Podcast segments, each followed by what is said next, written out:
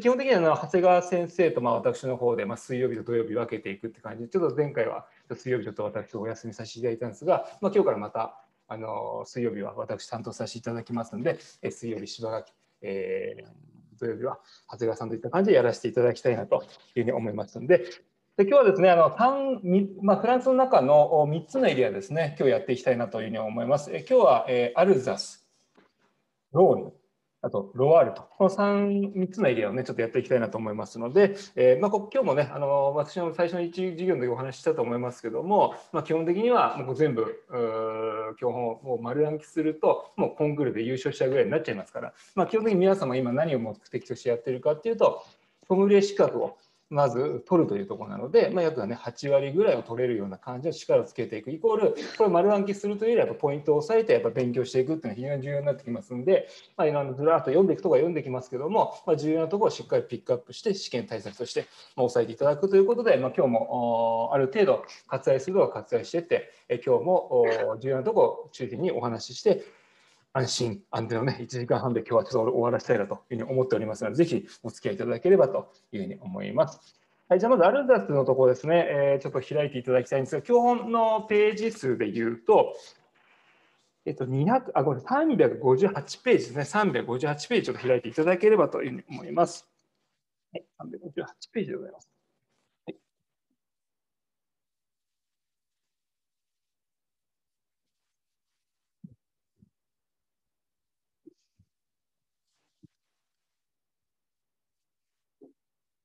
大丈夫ですね。えー、358ページ、開いていただいて、アルザスから今日はちょっとやっていきたいなと思います。ですから、イメージ的には、ね、フランスのなんかイメージを、まあ、あの長谷川先生のところね、シャンパーニュ、ボルドー、あとブルゴーニュをやってきたと思いますけども、まあ、今日はあのアルザスは比較的北部のエリアなので、北からちょっと南下していって、ローヌに行って、ぐるっと回ってローヌ行くみたいな、あロワール行くみたいな感じになりますね。アルザス来て、どんどん南下して、ローヌ来て、で地中海の方をちょっとね、えー、西の方からずっとまた上がってこのロワール行くっていうイメージになりますので、まあ、そんな感じで捉えていただければいいのかなというふうに思います。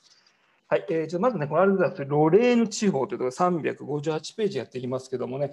あのまあ、あんまりこういうことはあんま言いたくないんですけども、あのアルザス、ローヌの中からおそらくね、これね、多分百数問、あのソムリエ資格って出てきますけども、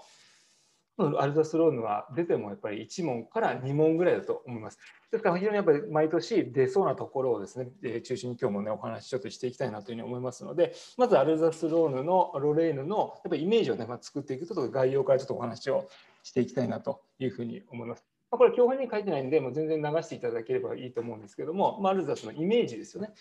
アルザスは実はフランス人が一番住みたい場所って言われるぐらいやっぱ景観もすごいやっぱ美しいですし、やっぱクリスマスの発祥の地であったり、あとは、ね、あのアルザスも私ちょっと一回ちょっと行ったことありますけど、まあ、ドイツとアルザス両方ちょっと行ったことあるんですけどもやっぱりね写真なんかとかテレビなんかで見るとものすごくやっぱりカラフルなおお家が建っててすごいなんかねメルヘンなやっぱイメージのある、まあ、ドイツとかねあとはアルザスとイメージがあると思うんですけどもあのね、やっぱりあと食文化もそうですしあとはね昔はその石炭とかそういったのあのやっぱりその地下の資材をですねやっぱり資源なんかをあの争いによって取るといった感じでドイツとアルザスがやっぱり戦争によって領有権をもう本当に戦争によって、えー、行き来してたっていう時代もあるのでやっぱり比較的アルザスというのはドイツの国境にも近いありますから、まあ、ドイツのイメージもやっぱり文化も入っている、まあ、そんなようなイメージでやっぱりドイツ、えー、アルザスがあるのかなというところですね。多分食材でいうとちょっと季節今超えてしまいましたけどもやっぱ春先に生まれる、ね、あのホワイトアスパラガスも有名ですしあとはね、今のグリーンアスパラガス、アスパラガス系なんかやっぱりアルザスですごい有名ですよね。あとはタルトフランベなんて言われるあの薄焼きのピザですよね。本当釜焼きで薄い生地にあのお野菜ですかチーズとかハムとかそういったものを入れて釜で焼き上げて薄薄生地のピザなんかタルトフランベなんてこれアルザスのやっぱ有名な、えー、食材というか、まあ、そういったお料理がやっぱりありますんでも本当にそういうのとアルザスのワインを合わせるっていう感じでね非常にやっぱり、えー、重宝されておりますけどもね、こんな感じで、まあ、イメージ的にと捉えていただいて、あとね、本当にあの、まあ、歴史的にはやっぱドイツとアルザスにちょっと近い部分がありますから、そんな部分だ地形なんかも含めて、今日はお話をちょっと進めていきたいなというふうに思います。でまずご、えーと、資料を見ていただいて、アルザス地方のこれ358名、左の段のプロフィールですね、プロフィール。はい。で、ここでちょっと重要なのは、川の名前出てくるんで、川の名前しっかり押さえた方がいいかなと思います。えっ、ー、と、フランス北東部に位置して、で、ライン川と挟んでドイツの国境にありますよと。ですから、ライン川っていうのをしっかり覚えていただいて、ライン川の東側にドイツがあって、ライン川の西側にアルザスがある。本当、ドイツの国境に近い、その間にあるのはライン川ですよ。これしっかりライン川をね、しっかり押さえていただきたいなというふうに思います。で冒頭でも少しお話ししましたが、えー、と2行飛ばしまして、えー、農産物のほか鉄や石炭を産出する豊かな土地の、えー、ためかつてはフランスとドイツの2国間で領有権がしばしば争われていましたよというところですね。はいですから本当にアルザスの地下資源がものすごくやっぱり多かったので、まあ、ドイツから、ね、侵入されて、まあ、そこの分領有権をめぐるという戦争によってドイツの文化であったりあるいはその文化であったり、まあ、そういったものを行き来したっていうことはね、まあ、その理由としてはこの地下資源をめぐってやっぱりドイツのアルザスと 戦争によってね、いろいろそういうことが混じり合ったので、やっぱドイツの文化なんかも入ってるっていうイメージがアルザスのイメージなんじゃないかなというところですね。っていうところで、まあ、プロフィールの部分はそんなに深くはやらなくていいんですけども、やっぱこういったイメージと、あとはライン側のしっかりまずここの部分で押さえていただきたいなというふうに思います。あとは気候風土ですね。気候風土もよく出ます。358ページの右下、気候風土。地形とこの山の名前が結構出ますんで、これしっかり押さえていただきたいんですが、はい、えまず1行目の防樹山脈しっかり覚えていただきたいなと思います。防樹山脈。おじさんですね。そう。うんと、はい、まあ、坊主山脈ですね。坊主山脈をしっかり、えー、覚えていただいて。やっぱり地図でも少しご紹介しますけども、えー、基本的に、まあ、の後で地図で、えー、ご説明しますけども、ボージュ山脈が基本的にアルザスの西側にあります。で今日やるところアルザス・ロレーヌ地方ってなってますけどもある意味そのボージュ山脈を境に東側にアルザスがあります。でライン側を挟んでドイツがあるような感じですね。で、そのボージュ山脈を挟んだこの西側にこのロレーヌ地方ってありますから、基本的にボージュ山脈が間にあって、東側がある意味アルザスとドイツのイメージです。で、ボージュ山脈を真ん中にして西側にロレーヌ地方とありますこのボージュ山脈がものすごくアルザスのブドウ栽培するにあたって非常に重要な山脈になりますので、アルザスを通る山脈の名前なんですが、ボージュ山脈をしっかり覚えていただきたいなと思います。であとは、アルザスの予習していただくと分かると思いますけれども、アルザスは非常に細長いです。細長いエリア。だから細長いんで、縦の何キロあ何キロありますか？横はの幅はどんぐらいありますかって問題が結構出るんでそうすると、えーね、今のページの下から3行目、えー、右の段の下から3行目ここをしっかり押さえていただきたいんですが縦に170キロの長さがあります。に比べて幅がものすごく細長いんですね。1.5から3キロメートル非常に細長いエリアというイメージで捉えていただければと思います。下から3行目170キロ幅が1.5から3キロしかありませんよと。そんな感じで覚えていただければというふうに思います。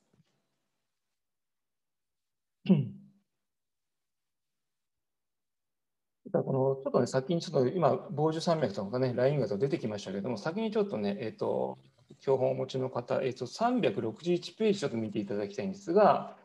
ね、非常にこういった細長いです、361ページのこう地図を見ていただくと。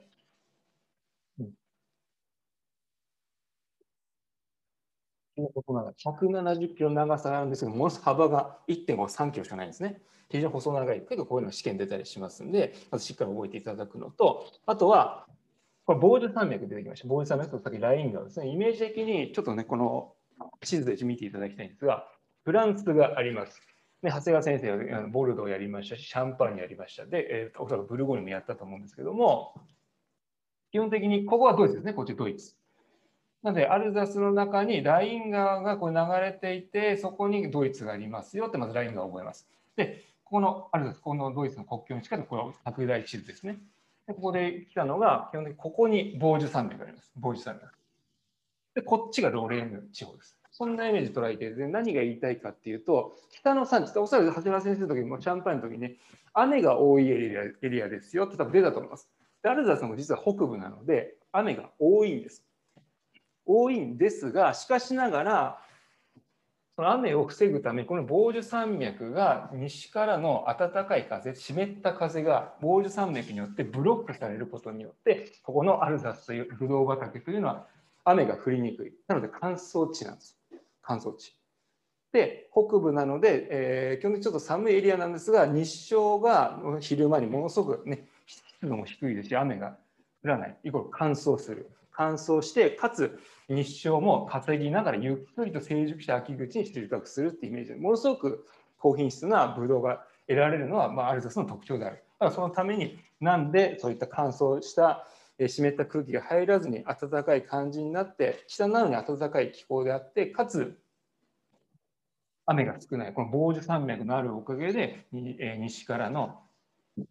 湿った風を防御してくれるので日照よりも稼げてそれで冷涼なんですけども日照量を稼げて乾燥したいで乾燥してるってイコール病気にもなりにくいってことですね。ブドウの病気にも、ね、やっぱりそのカビがやっぱ生えづらくなりますし。そういった部分もやっぱりありますのでこういった防除酸味が重要なんですよ。でドイツとアルザスの国境にはあライン川が流れてますよと、このイメージ。あとはこの幅と長さもね、ある程度覚えていただければいいのかなというふうに思います。はい。まあ、そのイメージで、まずアルザスをこういった感じで必ず話冒頭で話していくんですけども、まあ、そんな感じで覚えていただければいいかなと思います。はい。で、次のページいきまして、えー、359ページ。はい、ですから今、縦に細長いですよ、横幅が少ないですよっていった感じで、ボール山脈があるおかげで、北なんですけども、この359ページ、一番一番上の行ですね。一番上の行、1行目。はい、フランスでも特に降雨量の少ないワイン産地ですよと。で、え2行飛ばしまして、同緯度の地域と比較すると、年間平均温度は1.5度も高い。春は暖かく、夏は暑く乾燥、秋は涼しく、冬は寒い。大陸性気候ですよ。ですから、防除山脈があるおかげというふうに覚えていただければいいのかなというふうに思います。であとはこれ、えー、これはね、マストでちょっと覚えていただきたいんです次の行ですね。アルザスの土壌はって書いてある。これモザイク土壌です。アルザスというのはモザイク土壌。アルザスの170キロ縦にあって横幅が1.5から3キロの間にモザイク土壌。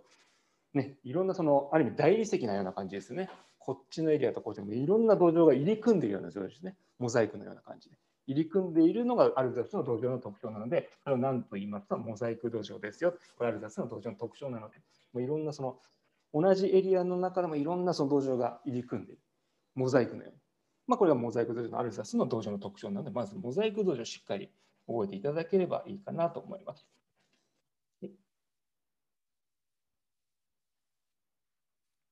というイメージで捉えていただいて、えー、次、主要ブドウ品種ですね。主要ブドウ品種。まず、アルザスといえば後期品種4品種が必ず出ています。それが何かっていうと、白ブドウ。リースリング。で、1行下行きまして、ピノグリ、ゲビウスラミネール、ミュスカ。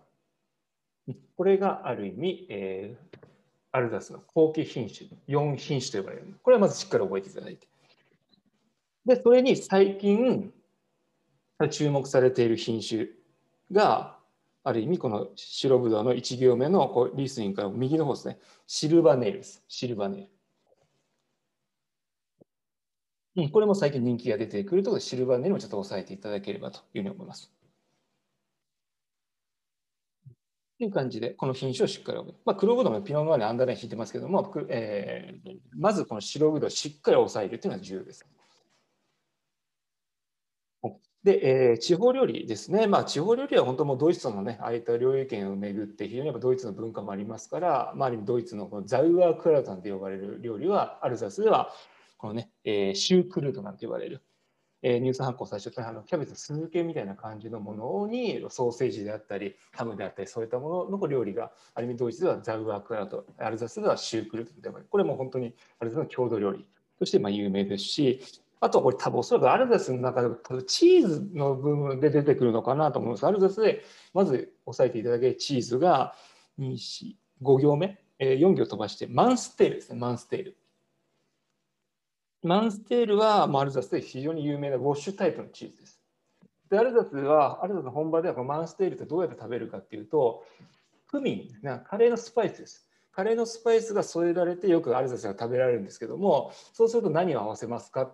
とさっき言った後継品で 4, 4つのうち1つ、ゲビルストラミネル。ゲベルツって香辛料って意味なんで、そうするとマンステルのウォッシュタイプのチーズとクミンが添えられるカレーのスパイス、それとゲビルストラミネルのゲビルスと呼ばれるスパイスを意味するブドウ品種が合いますよって感じでマンステール、ゲビルスとラミネールをやっぱ合わせるっていうのが定番になってきますんで、まあ、そんなイメージで捉えていただければいいのかなと思います。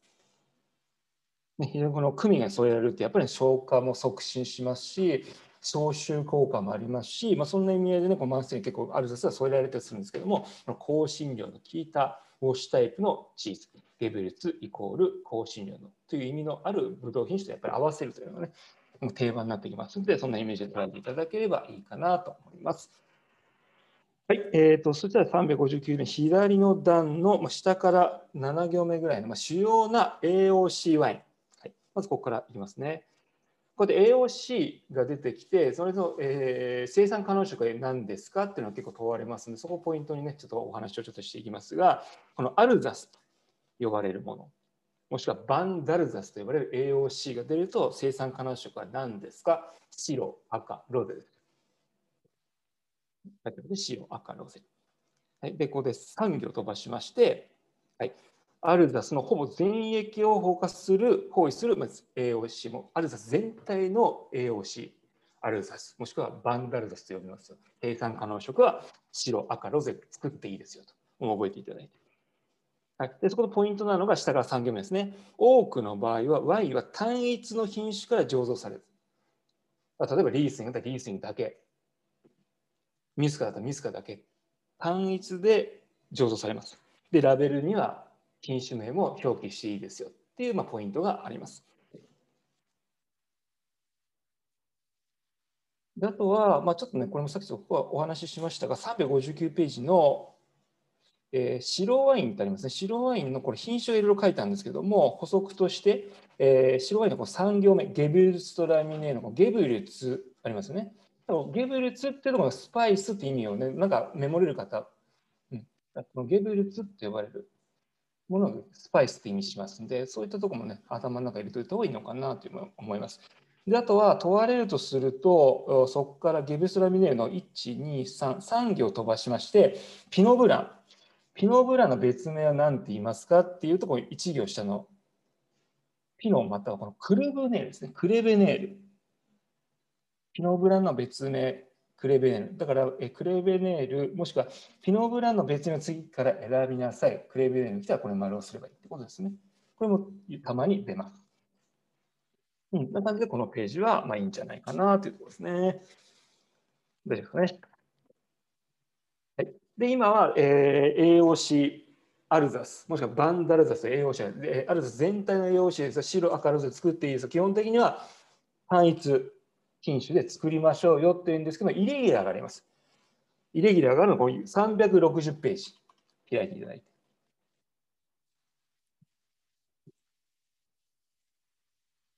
はい、えーと、上から1、2、3、4、5、6、7行目の括弧4ですね、括弧4。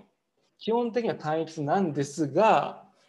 括弧4、360ページの括弧4ですね、上から、えー、7行目のところ。はい、複数の白品種を複数の白品種を根性またはアッサンブラージュしたワインをエデルツビケールと表記することができ、同じように複数品種をアッサンブラージュしたワインでもジャンティと呼ぶことがある。だからエデルツビケールもしくはジャンティって表記されていれば特別にブドウ、ブドウ、えー、ブドウ、根性もしくはアッサンブラージュ、ワイン、ブえーね、いろいろな品種のものをブレンドしていいですよ。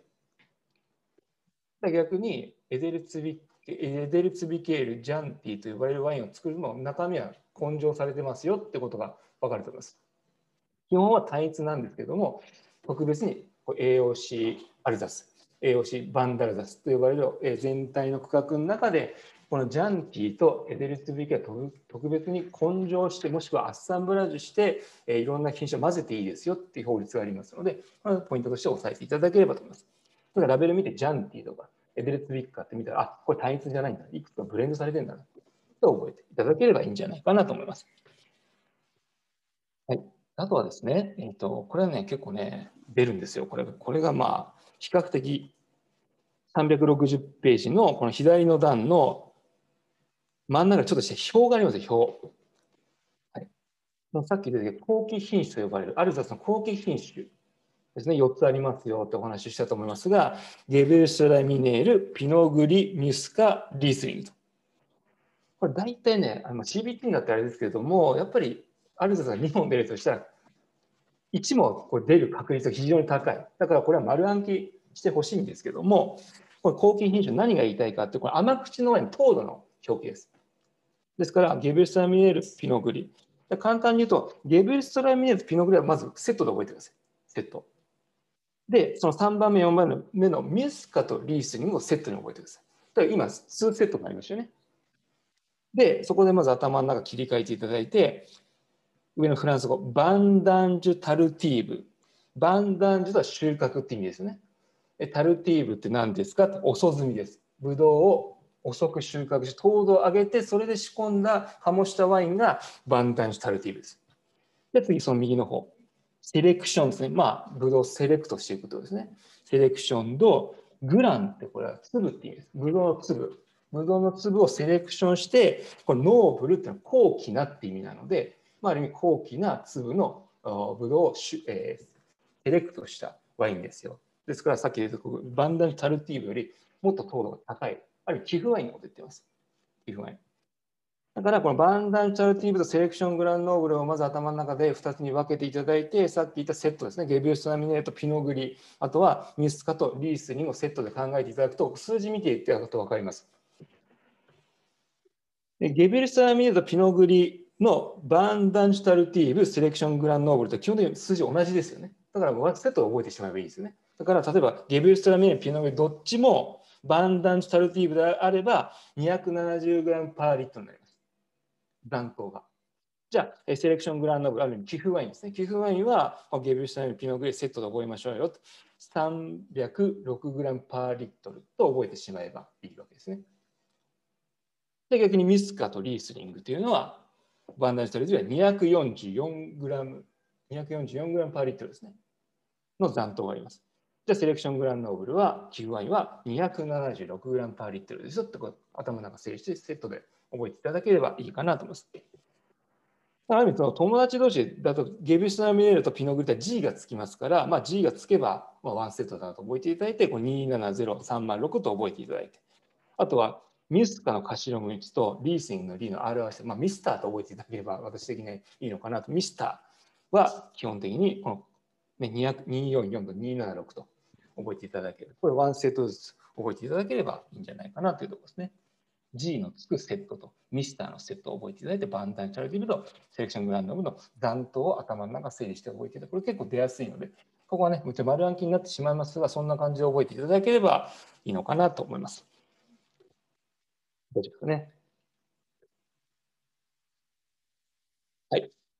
で、えー、今、こういった甘口のワインの残糖の表記と、あとは、えー、アルザス全体の AOC の話をしてきました。であとは複数のブレンドしたものはエベルツビケール、もしくはあ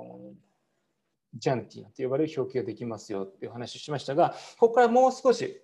区画が小さくなっていって、ある意味品質上がってきます。えー、360ページの下から、えー、10行目ぐらい、この表の下ですね。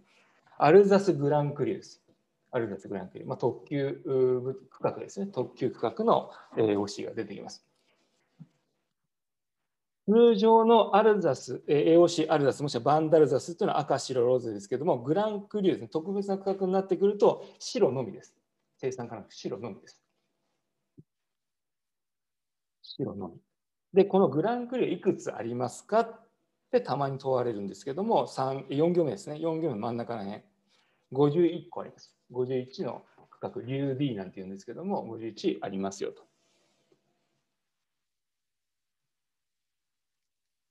はい。で、えー、アルザス・グランクリューも基本的に、あとアルザス、バンダラザスも AOC、えー、名乗るためにはか、えー、基本的にはゲベルストラミネール、えー、ピノグリ、ミュスカ、リースにこの後期品種4つしか使っちゃいけないんです。で、ここでアルザス・グランクリの中でも3つだけ特別な品種を使っていいですよっていう区画がありますので、それが結構試験に出やすいですね。それが360ページ、今の表、えー、ページの右の段に目を移していただいて、まず最初こっちがいいですね。真ん中らへん。はい、真ん中にゾッツェンベルグとまずアンダーラインしてゾッツェンベルグ。男らしいな、ゾッツェンベルグ、ゾッツェンベルですね。はい、ドッテンベルがバーッと見ていただくと、はい、もう一回言います。アルザスは基本的にゲベルスラミネール、ピノグリ、ミスカ、リースリングが基本的に単一で使われていきますよって話したと思うんですが、しかしながらこのゾッツェンベルグという理由である意味その51の区画の一つ、ゾッツェンベルグは文章を見ていただくと分かりますが、はい、リースング、ゲベルスラミネール、ピノグリでシルバーネイル、が出てきます。シルバーネイルも使っていいですよっていうのがポイントになってきます。ここのエリアは。シルバーネイルを使っていい区画は次の中、流理から選びなさい。ゾッツェンベルグですよ。もうこれで答えてしまえばいいです。はい。で、えー、次、その下ですね。ケフェルコフは、今まであの4品種単一しかダメなんだけど、ここのエリアだけは見ていた2行目です、2行目。単一、もしくは、1、2、3、4、5。そこに単一、も単一、単一、もしくは根性 OK なんです。ブレンドしても OK なんです。次の中から単一もしくは根性も認められている流 D、こさっきの流 D とさっきの51の区画ですよね。51の中で単一もしくは根性が認められている流 D を次の中選びなさい。ケフェルコフ。まず選びます。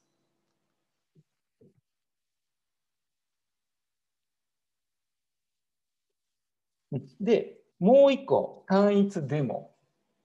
えー、根性してもいいっていう区画がもう一個だけあります。頭はゾッツェンベルグ、もっとちょっと上にちょっと言っていただきたいんですが、アルテンベルグとベルグハイム。アルテンベルグとベルグハイム。ここも単一、単一、もしくは根性 OK なんです。単一と根性 OK ですよっていうのは2つあります。で、あとは特別シルバーメールも使っていいですよというのはゾッツェンベルグです。この3つをね、しっかり頭の中整理していただければいいと思います。で、これアルテンベルグとベルグハイムは、結構これいろいろあのいろいろ根性していい品種が書いてあるんですけども、試験出やすいのは、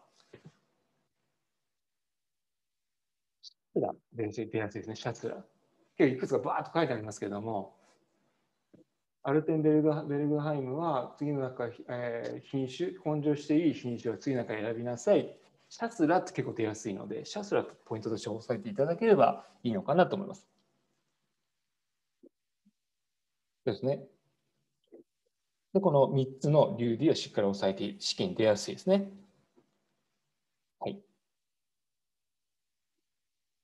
であとはあ、アルダスの中でもスパークリングワインが作られていますので、まあ、これなんかも結構問われたりしますので、しっかり押さえていただきたいんですが、えーと、今のページの右の段の、ね、下から数えた方がいいですかね、下から10行目がクレマンダルザス。まあ、クレマンが発泡性のワインですね。クレマン。でシャンパーニュの次にやっぱり品質が高いフランスの中で品質が高い泡の産地はどこですか？って結構アルザスは本当にもう有名です。なんでかというと結構色がもうほとんどシャンパーニュと変わらないですから。だからもうある意味シャンパーニュも当然ねフランス人も好きですけどもフランス人が一番飲むクレマンってどこのクレマンですか？アルザスのクレマンそれぐらい品質がやっぱいいっていうイメージがすごいありますね。まあ、その中で泡の入っているアルザスの発泡性のワインが作るのはクレマンダルザスです。それの規定がたまによく問われるんですけども、はい。えっ、ー、と、下から4行目がいいですかね。下から4行目の右の方。えクレマンダーズのロゼはピノノワール100%です。で、クレマンっていうので、クレマンダルザスはその1行下、瓶内二次発酵で売られますよ。でもね、瓶内二次発酵を作るは当然シャンパンって呼べんじゃないの？いや、しかしながらでもシャンパン中法で作られて瓶内二次発酵で、えー、シャルドネ、ピノノワール、ムニエ使えばこれシャンパンって呼べますけど基本的にクレマンってなってしまう。二次発酵しているのになんでシャンパンって呼べないんですか？これシャンパン中法以外で作られているワイン、泡の発泡性ですから。ですからクレマン、ダルザス。っていう呼ばれますよね。で、品種も当然違ってきますから。ですから、二次発酵による、まあ、伝統的なスパークリングワインですクレマンダル。非常に人気の、フランス人でも人気のあるスパークリングワインですね。はい、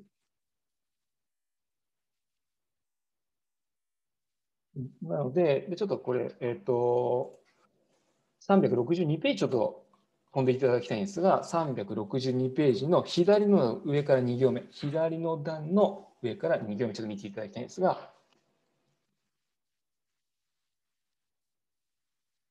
今ちょっと話してきたところですけども、クレマンダルザスはフランス国内で消費されるクレマンの第1位を誇ってます。それだけ消費量が高い、品質が高いスパークリングとし有名です。クレマンダルザス。みんな二次発酵ですよ。で、ロゼはピノノール100%ですよ。ということをしっかりアンダーライン引いていただいて、あとはもうちょっとね、この1ページ戻りますけども、361ページの地図ですね。地図。地図ね、北から南まで51個のこれ、リューディがあるわけですね。区画があります。全部覚えてくださいと。もうこれ死んじゃいますから、こんな全部覚えてたね。私も全部覚えきれないので、ポイントとなるのは、まず出やすいのは、最北に位置するリューディどこですか？グランクリどこですか？はい、そう1番ですね。1番。シュタインクロッツ。ね、やっぱり最北とか最南とか最東とか最西とかによく出やすいんで、まあ、あれですと問われるとして最北の一番の、えー、グランクル、リューディはどこですか？まず1番ですね。まずシュタインクロッツ。そうすると南アジアどこかっていうとピッと見ていただくと、はい、50番ですね。ランゲン、最南です。ランゲン、50番が最南になりますんで。これぐらい押さえておけば、試験対策的にはいいんじゃないかなというところですね。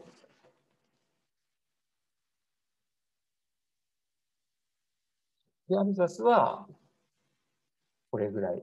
で、さっき、えー、ね、これアルザス、ロレーヌ地方って言いましたよっていう話しましたが、アルザスのボージュ山脈を挟んで、東側がアルザスのブドウ畑になる。で、ボージュ山脈を挟んで、えー、あ、ごめん、ボージュ山脈を挟んで、東側がアルザス。で、ラインが入ってドイツ。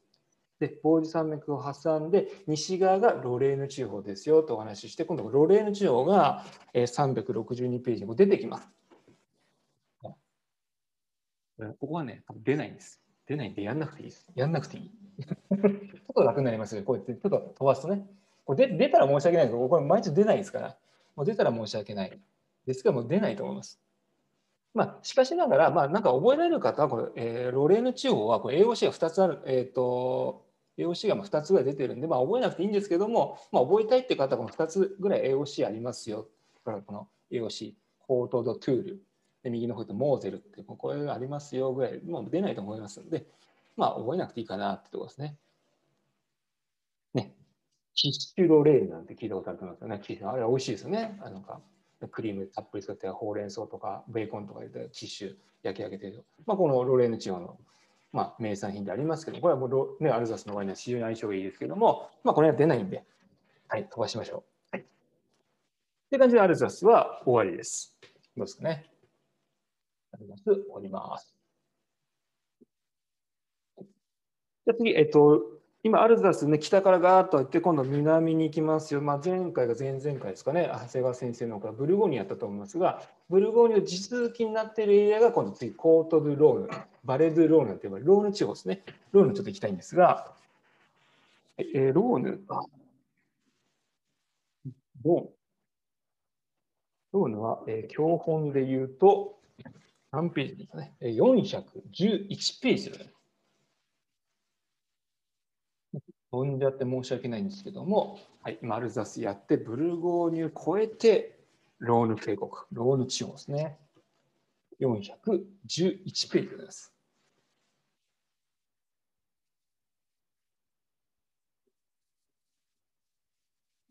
もイメージ的にはブルゴーニュの南にあるエリアですよ。ブルゴーニュの南から地中海に抜けるあたりのエリアが、まあ、ローヌになってきますので、まあ、そのイメージだけ捉えていただければいいのかなと思います。はい。はい、おそらくあの、まあ、長谷川先生があったか分かんないんですけども、あのボジョレーって何県ですか？って出やすいんです、あんま聞いたことないですか？長谷川さん言ってなかったですか？言ってました？あの多分もしかしたらね、多分これは結構ポイントになってくるんで、ある、えーと、フランスのブルゴン地方の一番最南に位置するエリア、ボジョレってやったと思いますが、ボジョレは何県ですか？ローヌ県ですよ。そうすると何が言いたいかと、ボジョレのエリアの土壌は何ですか？と、長谷川先生があったと思いますが、花崗岩土壌だと多分話あったと思います。わかんないですけど。わかんないけど、多分あるはずなんですけども。なければ覚え今覚えていただければと思うんですが、ボジョレは花崗岩の土壌です。そうするとローヌ県、今やるローヌと地続きになってますから、ローヌの北部は花崗岩というまあイメージをちょっと頭の中に入れていただいて、それでちょっと授業に入っていきたいなというふうに思います。で、ローヌは基本的に、地図見ていただくと分かるんですが、ちょっと見づらいかな。えー、地図があります。フランスね、こういったサッカーの五角形がある感じですけども、まあ、今、アルザツやってきました。ブルゴーニュは前回やりました。でここからボジョレーの花崗岩のエリアからぐっと地中海に抜けるまでのエリアが基本的にローヌのエリアが拡大されている地図になっていますけども、で基本的にローヌは基本的にバッサリと北と南に分かれます。北と南。北と南に分かれます。で、この辺にボジョレがあるわけですね。ローヌ県のボジョレがあります。で、この辺の土壌は花崗岩です。だから、この辺のエリアっていうのは花崗岩の土壌です。これ後でやりますで、ここからこっちは、ある意味、いろんな土壌が入り乱れているというイメージで、まあ後で説明しますけども。で、この真ん中のあたりに、まあ、2つ分かれますよと、このまちょうど区切りのところに伝統的なスパークリングワインのエリアになってきますので、まあ、モンペリマルなど言われるんですけども、クレレット・ドゥ・ディと呼ばれるエリアがありますので、北と南で間に伝統的に作られる微発泡の、もしくは発泡性のワインが作られるイメージのエリア。わかります。もうそこに2つに分かれますよ。まあ、こんなイメージで捉えていただければいいのかなと思います。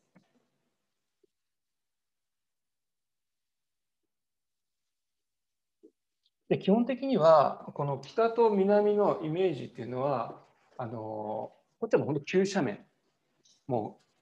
うバレ・ドゥ・ローヌって呼ばれるバレって渓谷って意味なんですけどもよく北はバレ・ドゥ・ローヌなんて言います。渓谷がだから非常に急斜面のところでワインが作られているイメージ。で逆に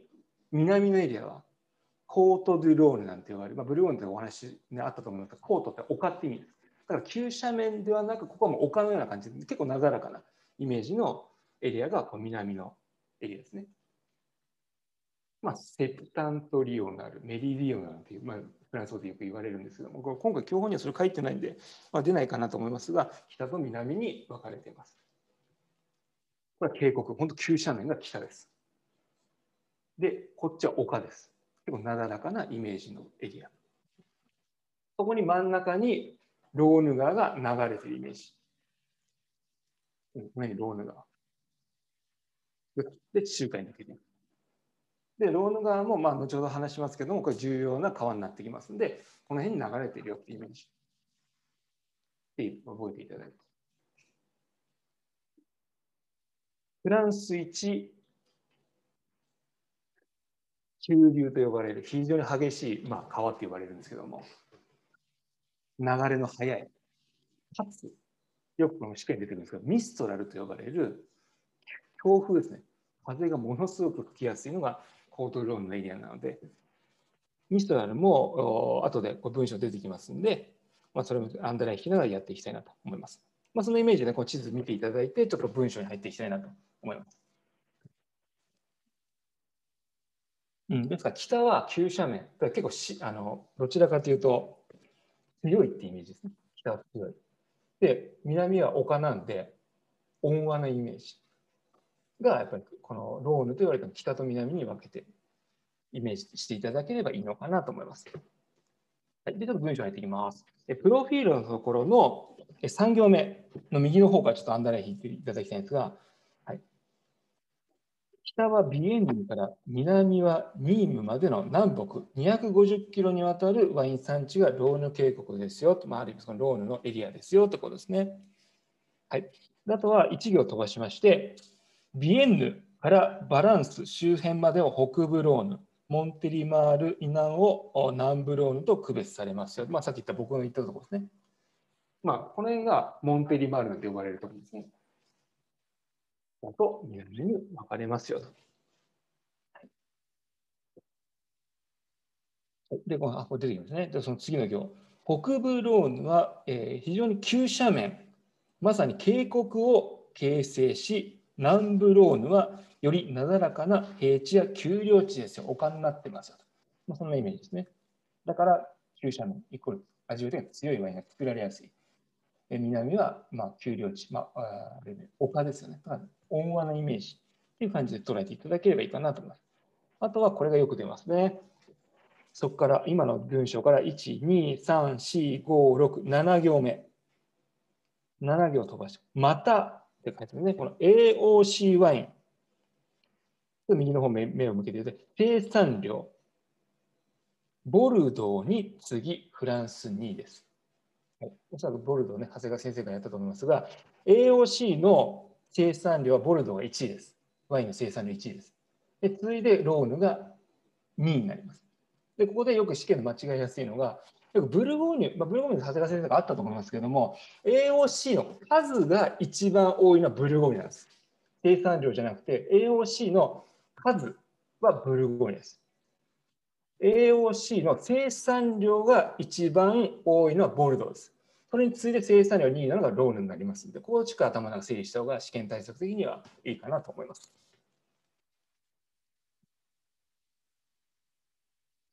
ですね。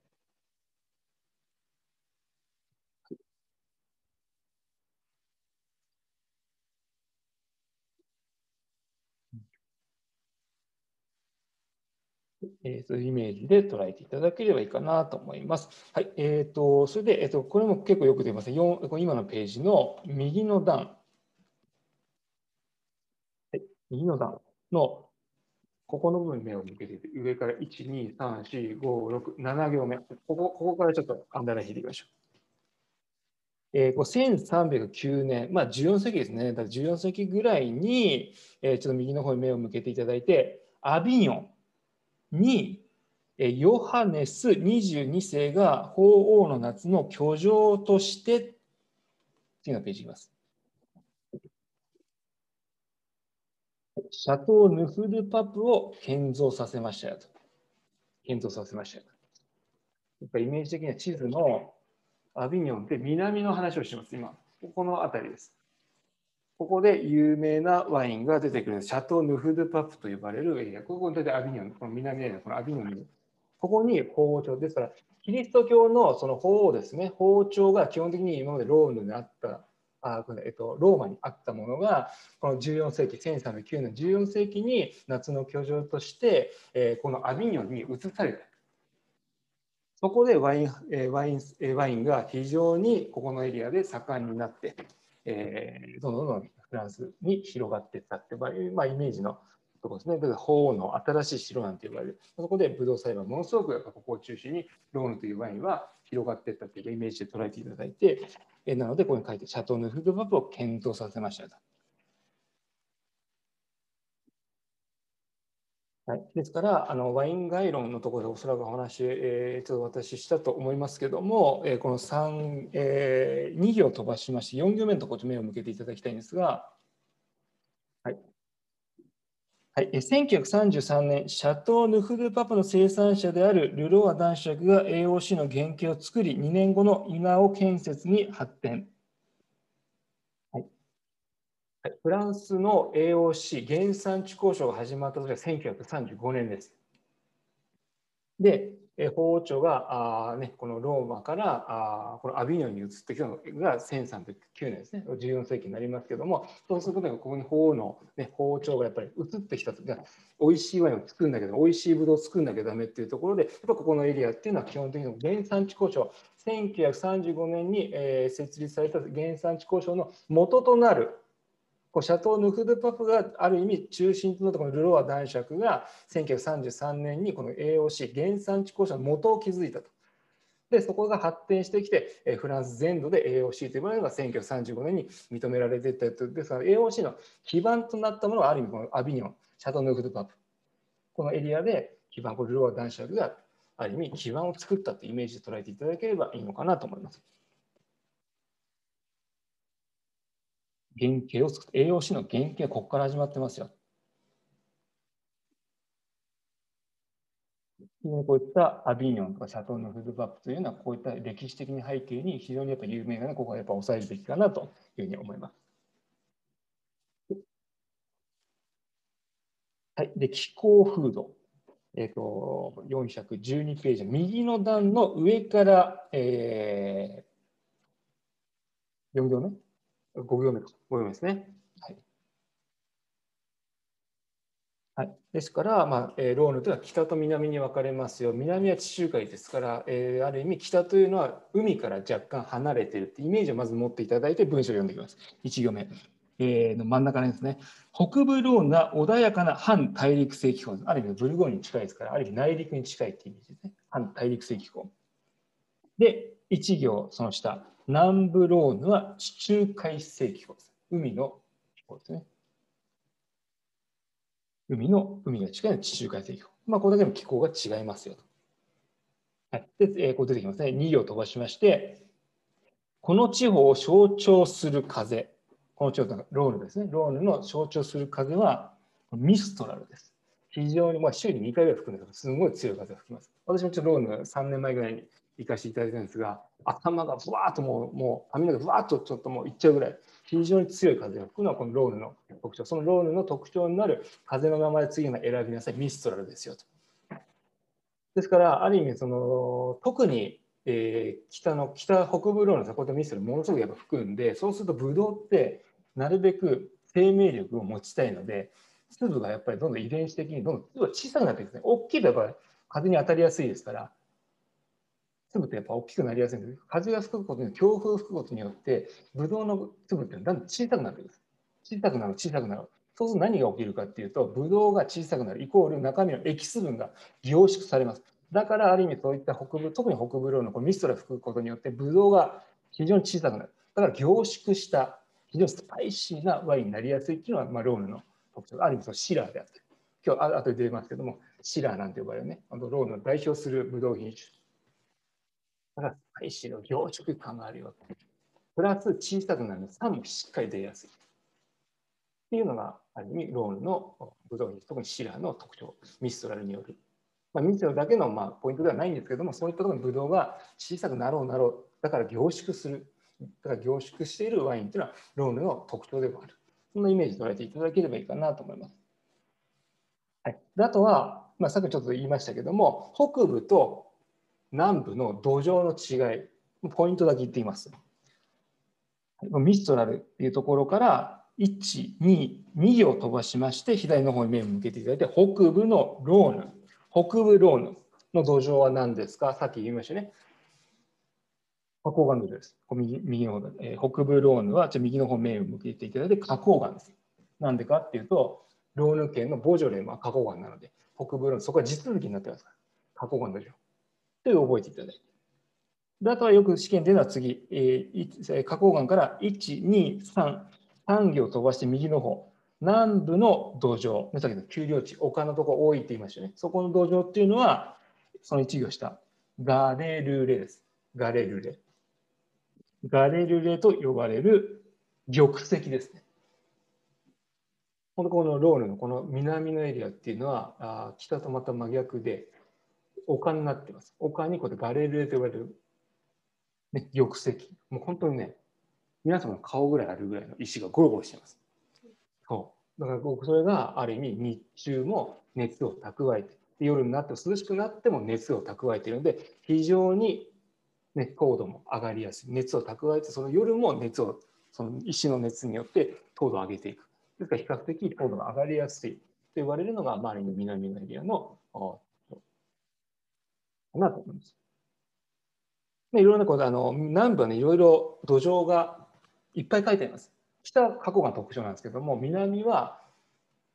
いろんな土壌が混じり合ってるんです。なんでかっていうと、基本的に北のエリアっていうのは花崗岩の特徴になるんで、ある意味一つぐらいの土壌しかないので、品種もある程度限られちゃうんです。しかしながら南ではいろんな土壌が入り混じってるんで、ブドウ品種が後で説明しますけども、ブドウ品種がいくつかブレンドされること、まあ、イコール土壌がいっぱいあるので、この土壌にはこれを植えよう、この土壌にはこれを植えようって感じなので、南の方は比較的ブドウ品種のブレンド率が非常に高い。なんでかっていうと、イメージで言うとですね、北から川が流れてます。南に。そうすると北は花崗岩です。岩なんです。しかしながらそれがどんどん、えーと、川がどんどん南下してくることで岩が砕けて砕けてやっぱりどんどんねいろんな土壌になってあの石とか、まあ、そういったあの岩がねどんどん砕けてって砕けて粒子がものすごく細かくなっていく。で今度大体南より粒子が細かくなってここのエリアとここのエリアとここのエリアとここのエリアっていうのは非常に土壌が入り組んでくる。イメージなので、なので、ここの土壌には何を植えよう、ここの土壌には何を植えよう、ここの土壌には何を植えようっていう感じで、ただこの南のエリアというのは、やっぱり粒子がどんどんどん細かくなっていくので、土壌も豊かにいろんなバラエティーの、だこれいろいろ書いてありますけども、まあ、ガリレオしっかり覚えていただきたいんですが、そういうところで南がだんだんだんだん岩と岩がぶつかり合って粒子が細かくなって、いろんな土壌がやっぱ入り組んでいるのは南のエリア。だからブドウ品種もいくつかブレンドされてワインが作られやすいのは南のエリアっていうイメージ。だから北は単一品種が多いというイメージで捉えていただければいいのかなと思います。まあ、単一は基本的には単一で作られやすいのは北なんですけど、南はいろんな複数ブレンドされることが非常に多いっていう感じで覚えていただいて、もう一回、えっと、412ページの、はい。ブドウ品種いきましょうか。ブドウ品種。はいえ白ブドウ品種。まず、えー、こうビオニエですね。やっぱり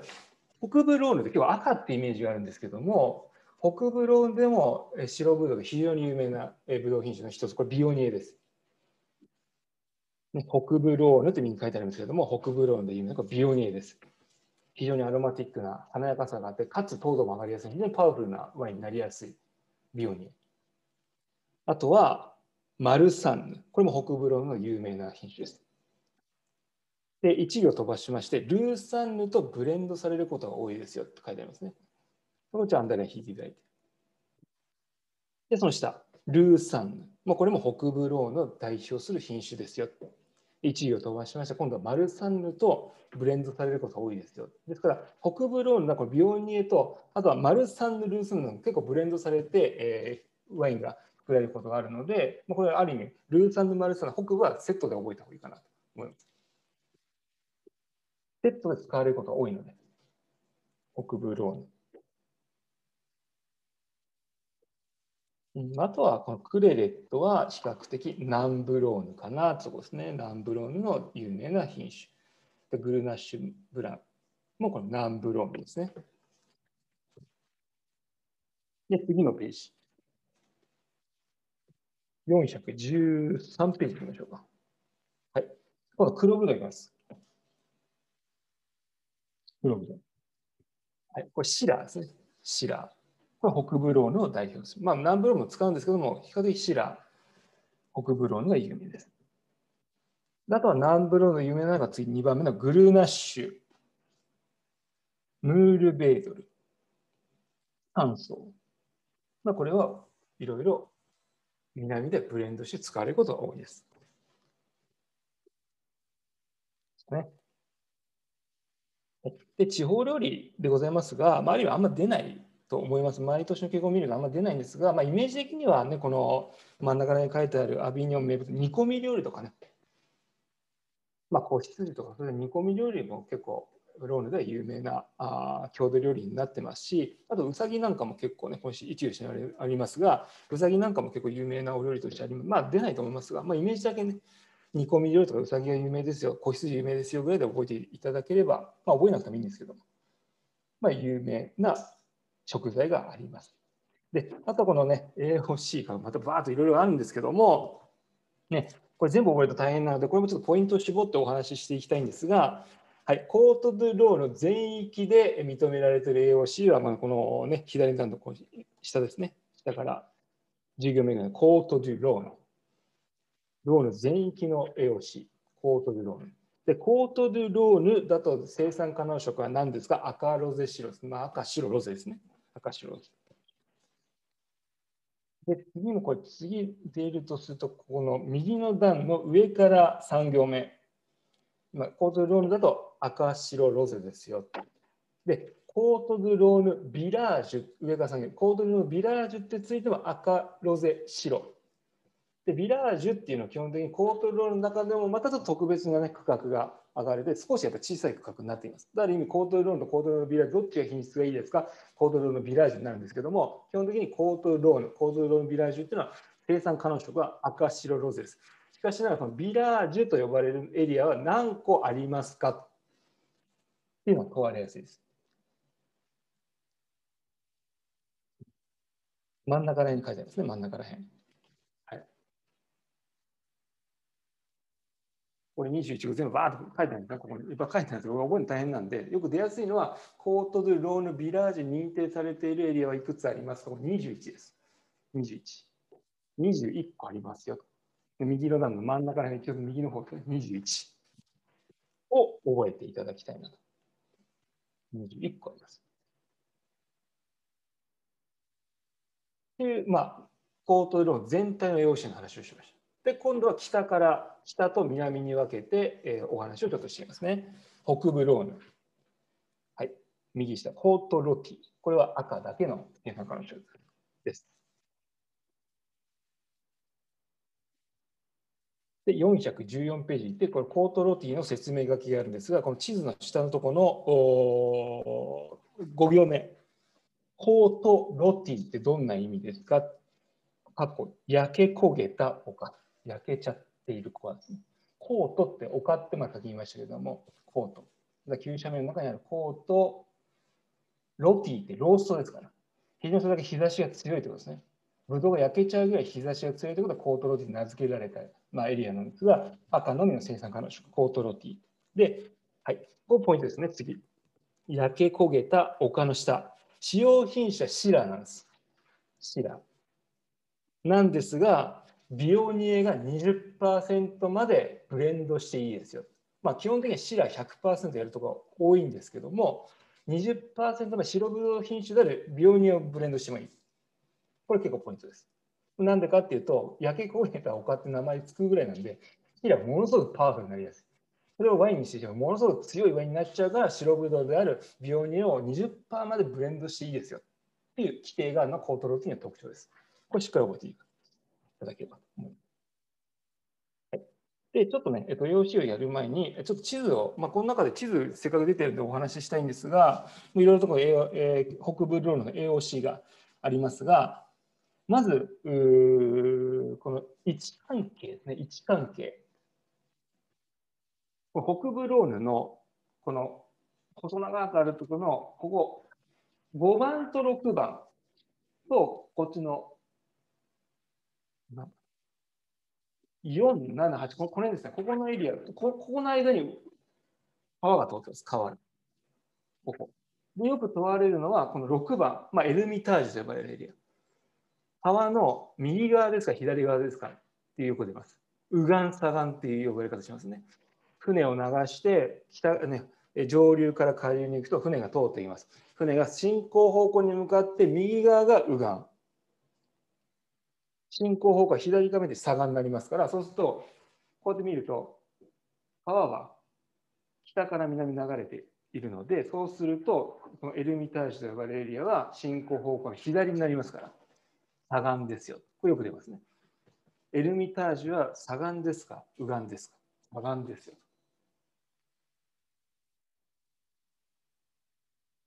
あとは有名な、まあ、北部ローンで有名な、まあ、これ後でまたポイントを話していきますが、1番のポートローティもすごい有名ですし、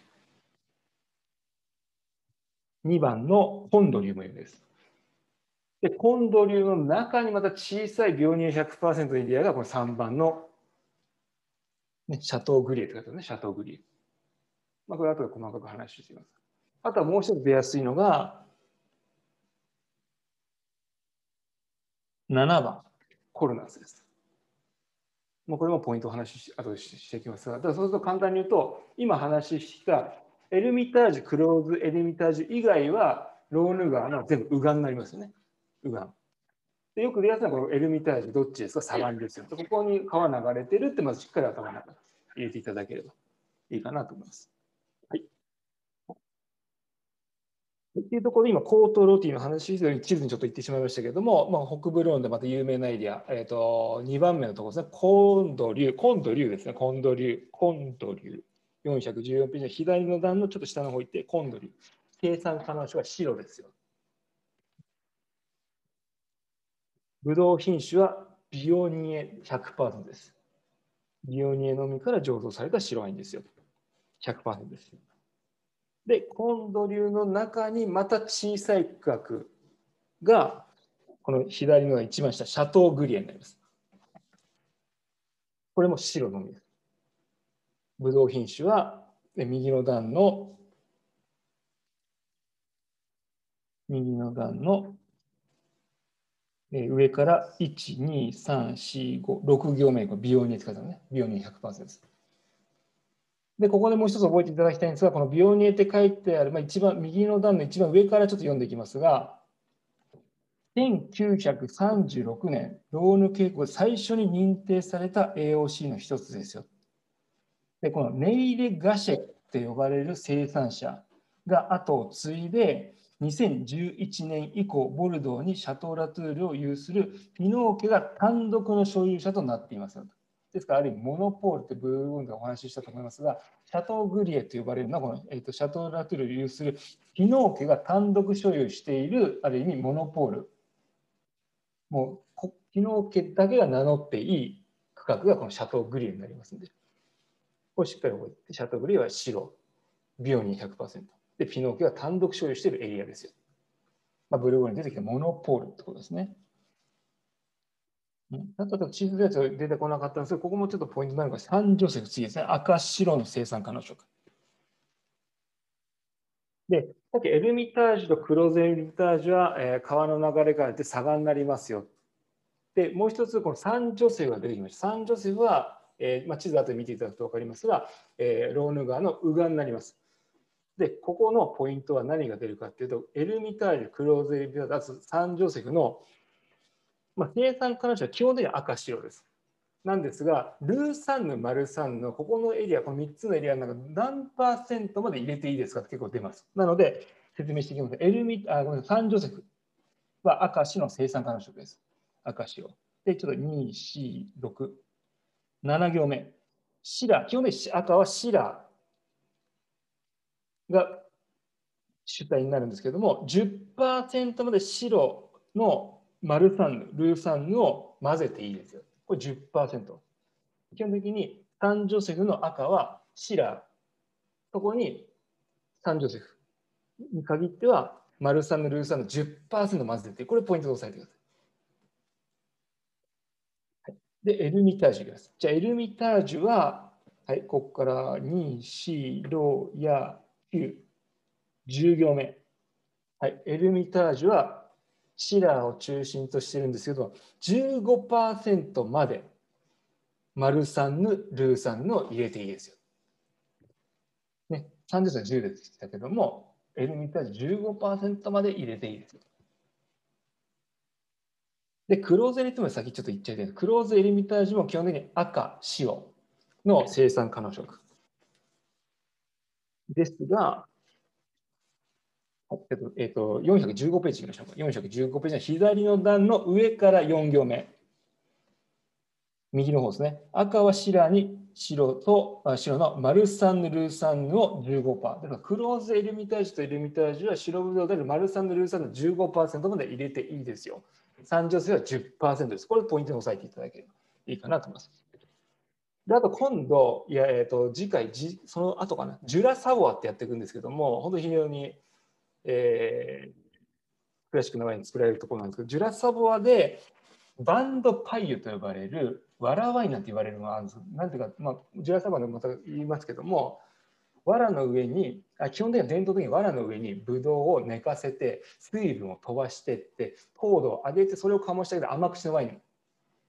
バンドパイユ。パイユってむ、えー、藁って意味なんですけども、藁の、まあ、伝統的には藁の上でブドウを乾燥させて、水分を飛ばして、糖分を凝縮させて、それを醸してやるワイン。甘口のワインがあるんですけども、バンドパイ。それジュラサブで非常に有名なワインがあります。しかし、ローヌでも1箇所だけあります。これが、ちょっと前のページに戻っていただいて、ちょっと申し訳ないんですけども、414ページの右の段の真ん中、エルミタージュ、もう一回戻っていただきたいんですが、基本的には赤と白の生産可能色ですけども、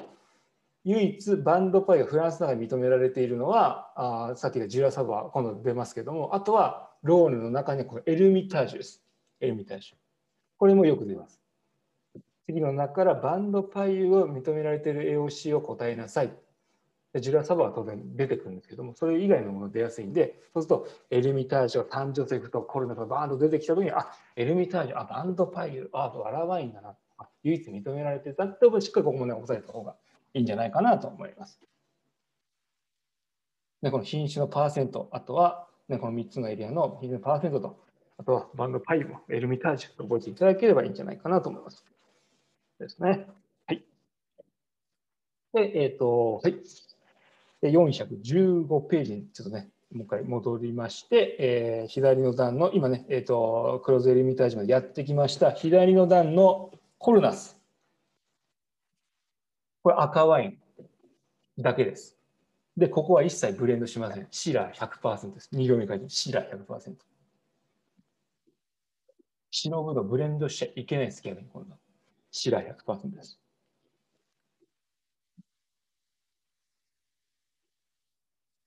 はい。で、次、えー、サンペレいきます。サンペレ。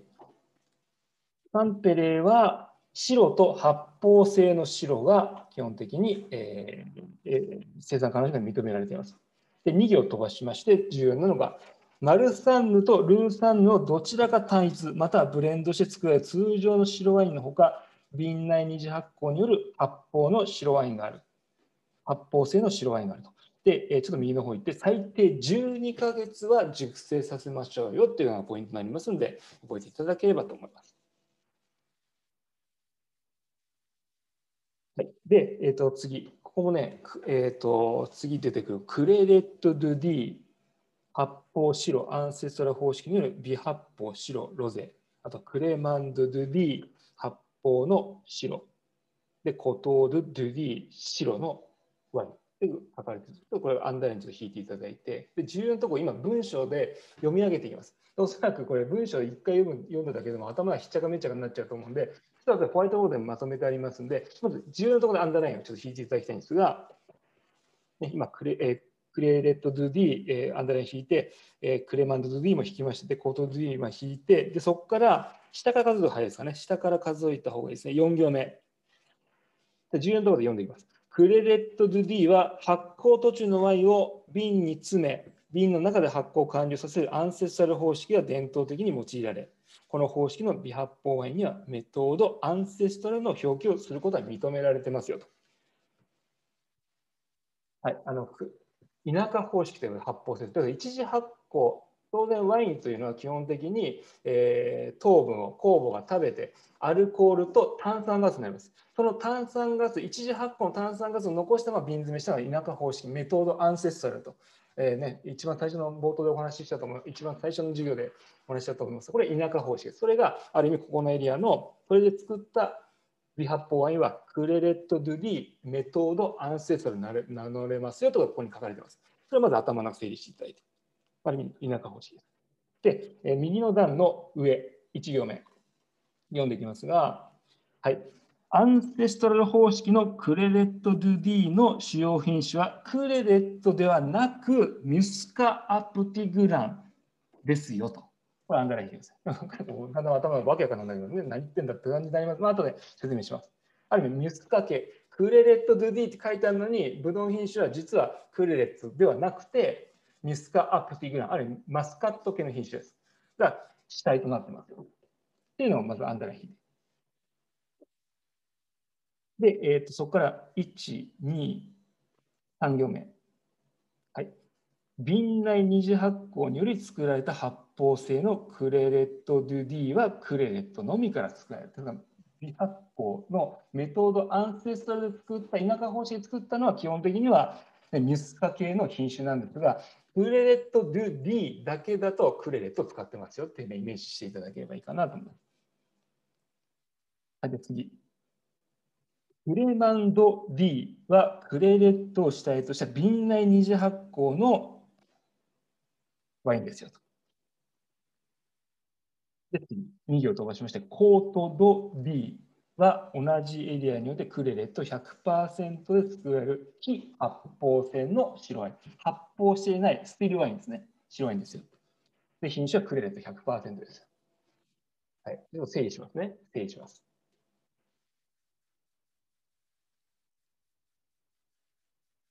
うん、だからさっき、えーと、お話ししましたが、今どこの話してるかっていうと、ここの、ここです。北と南の間にあるモンテリマール平野のある、もうクレレット、ドゥディ、クレレットドディ、ここのこの話します。ここがいくつか呼び方によって品種も違うし、えー、これスティルワイン、もしくは微発泡、田舎方式、もしくはクレマンと呼ばれるものがいくつかここに文章書かれてるんですけど、それをまとめたのが、はい、これでございます。これでございます。一回しましょうかね。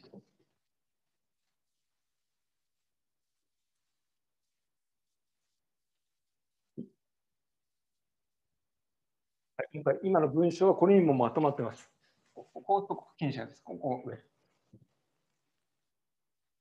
はい。クレレット・ド・ディ。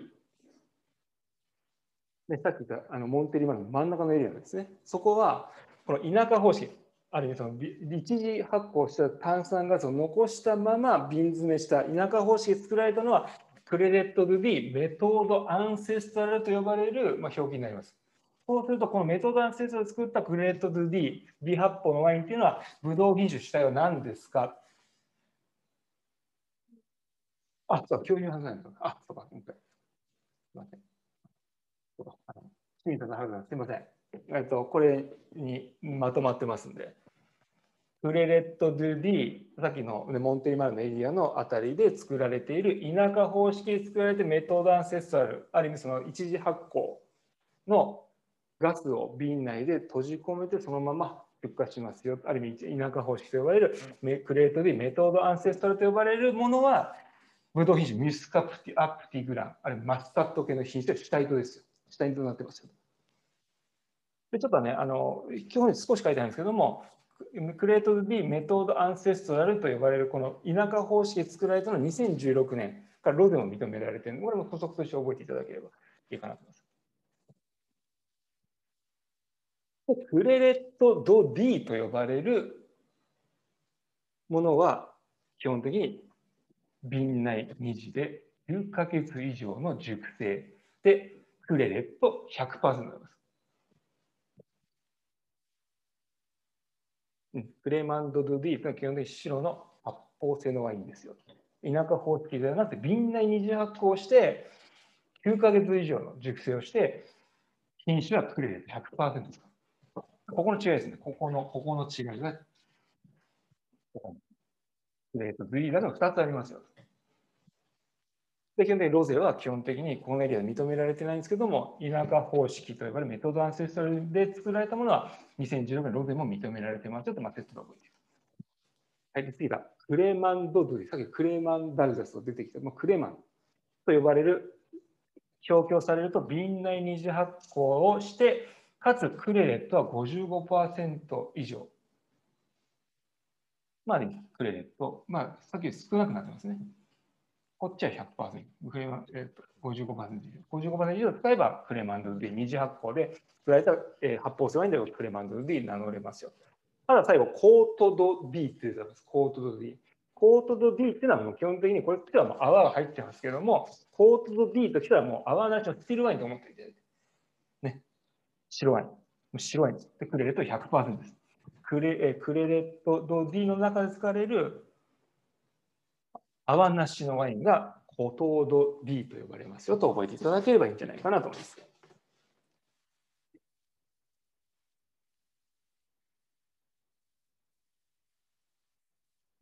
えっ、ー、と、かね。大丈夫ですかね。まあ、これ後で、あのー、ね、後で写メ撮ってもいいんで、一回ちょっと授業進めていきますね。はい。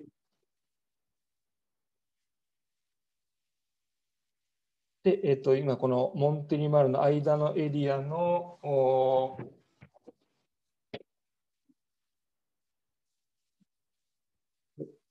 ね。今真ん中のエリアもう一個だけ、え、AOC がありますので、そこをやっても何分ちょっと打っていきたいなと思いますけれども。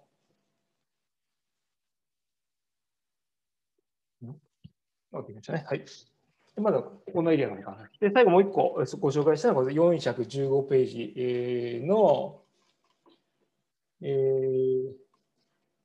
右の段の、うん、こうですね。はい。最後。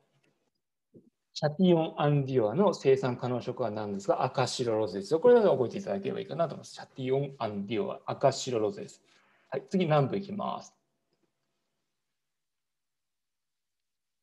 あとは、これ出ないと思うので、一番重要なのは、あここのページだと、この下、一番下の方ですね。コトーデュ・ビバレ。コトーデュ・ビバレは赤、白、ロゼ。の生産可能色ですよと覚えていただいて。うん、であとは、まあ、この表ですね、次のページ、416ページで、まあ、有名なところだけ今ちょっとアンダーラインちょっと引いていただきたいんですが、まずね、ここはしっかり覚えていただきたいですね。アビニョン、先ほど法王庁はローマから1309年、14世紀に移ってきましたよ。で、そこの上にあるのがこうシャトーヌフ・デュ・パプです。法王朝の新しい城っていう意味の、えー、非常に赤ワインで、赤白有名なワイン産地こうシャトルフットマップが15番になります。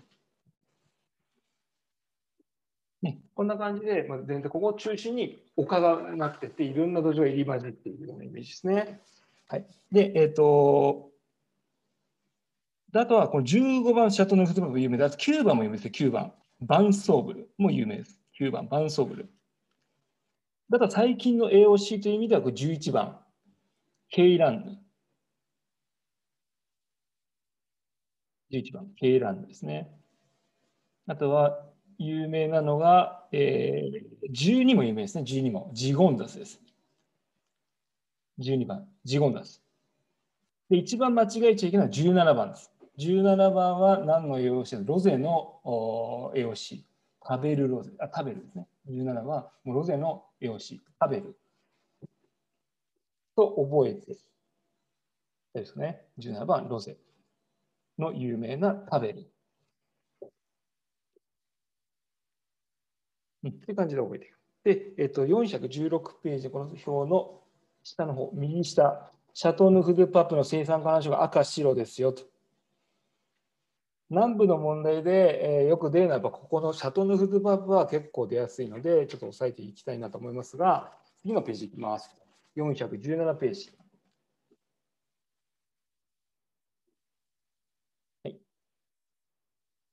さっきも出てきましたが、上から4行目、えローマ法王、えヨハネス22が、え築造させた夏の居城の廃墟が、まあ、今も残る村でもアビニョンを中心としてね、あの有名ですよとお話ししたと思いますが、はい、これはね、あの非常に大変なんですが、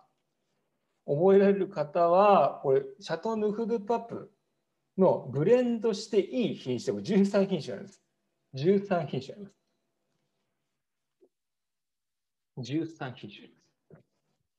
です。1種類だけでもいいんですし、2種類でもいいですし、13品種、だからブレンドの生産地に任されてるんですけども、13までブレンドが認められて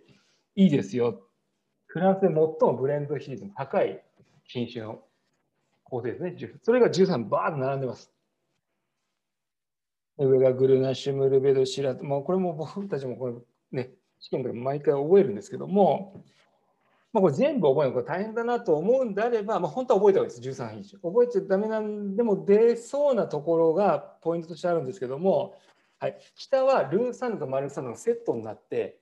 えー、ブレンドされること多いんですけども、このシャトー・ヌフドパプに限っては、下から2行目、ルーサンヌは認められてるけど、マルサンドが入ってないですよね。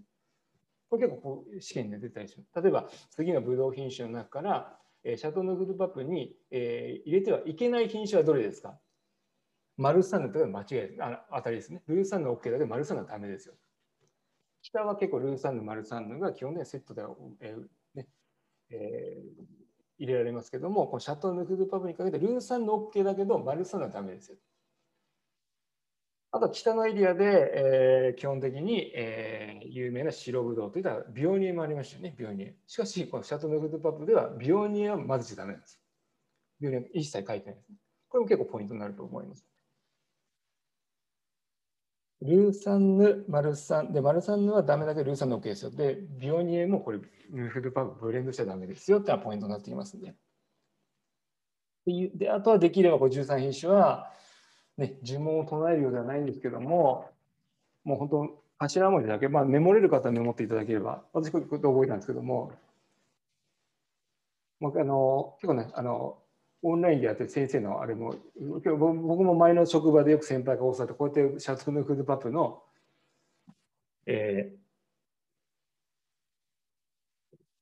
品種は頭文字だけ覚えて、あとはもう唱えるだけ、もう呪文のように唱える。まあ、覚える、あの、あと写メでもいいですけど、武蔵見て、くぐる、バカ、グルクピー、え、バカ、グルクピクパカ、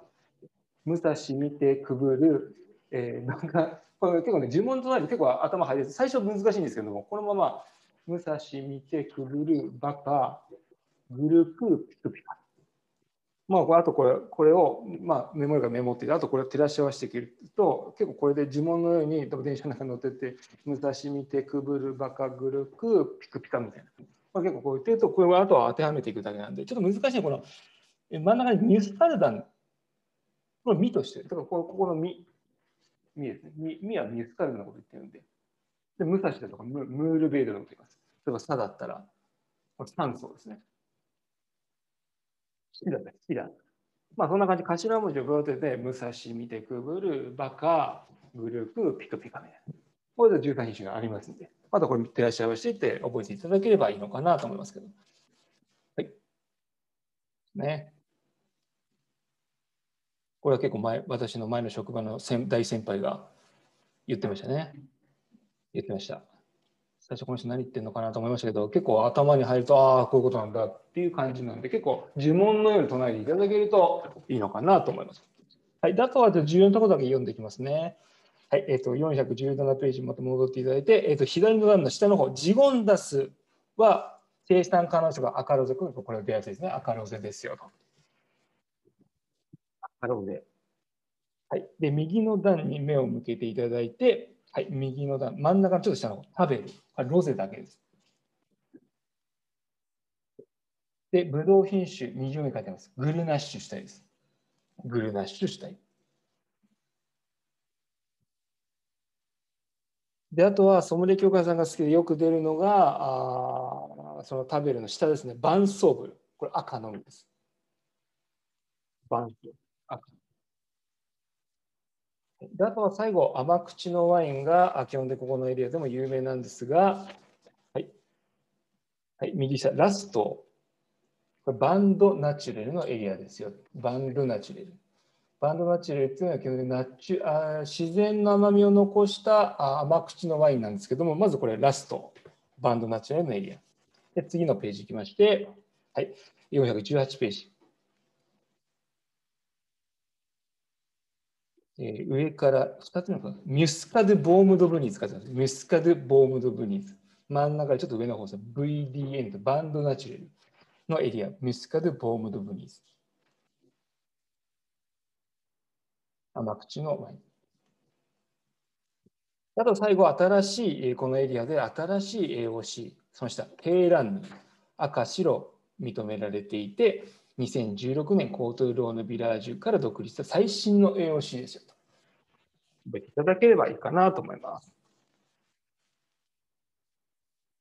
はい、じゃあ最後はロワールを軽く流してちょっと終わりたいなと思います。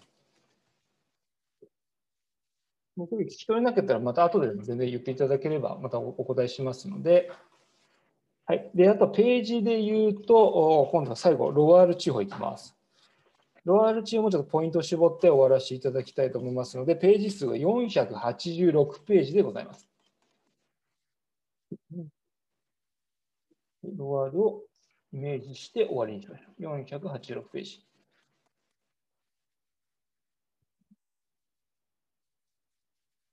486ページ。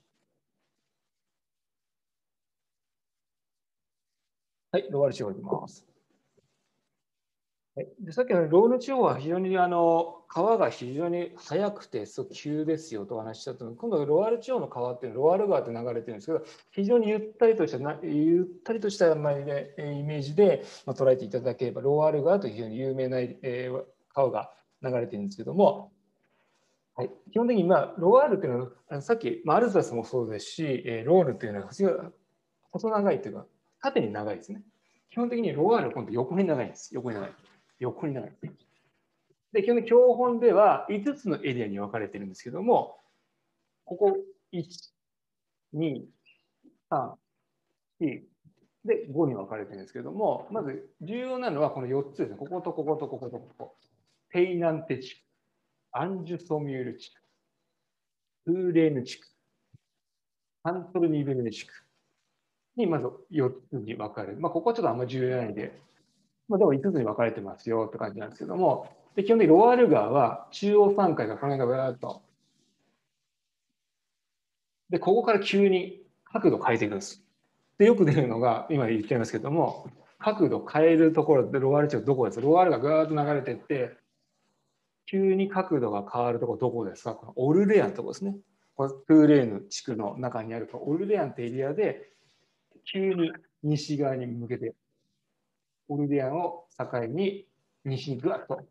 流れていって大西洋にこうペイナンテを通って大西洋に流れていく。オルレアンで急に角度が変わっていく。まあ、イメージ捉えていただければいいかなと思います。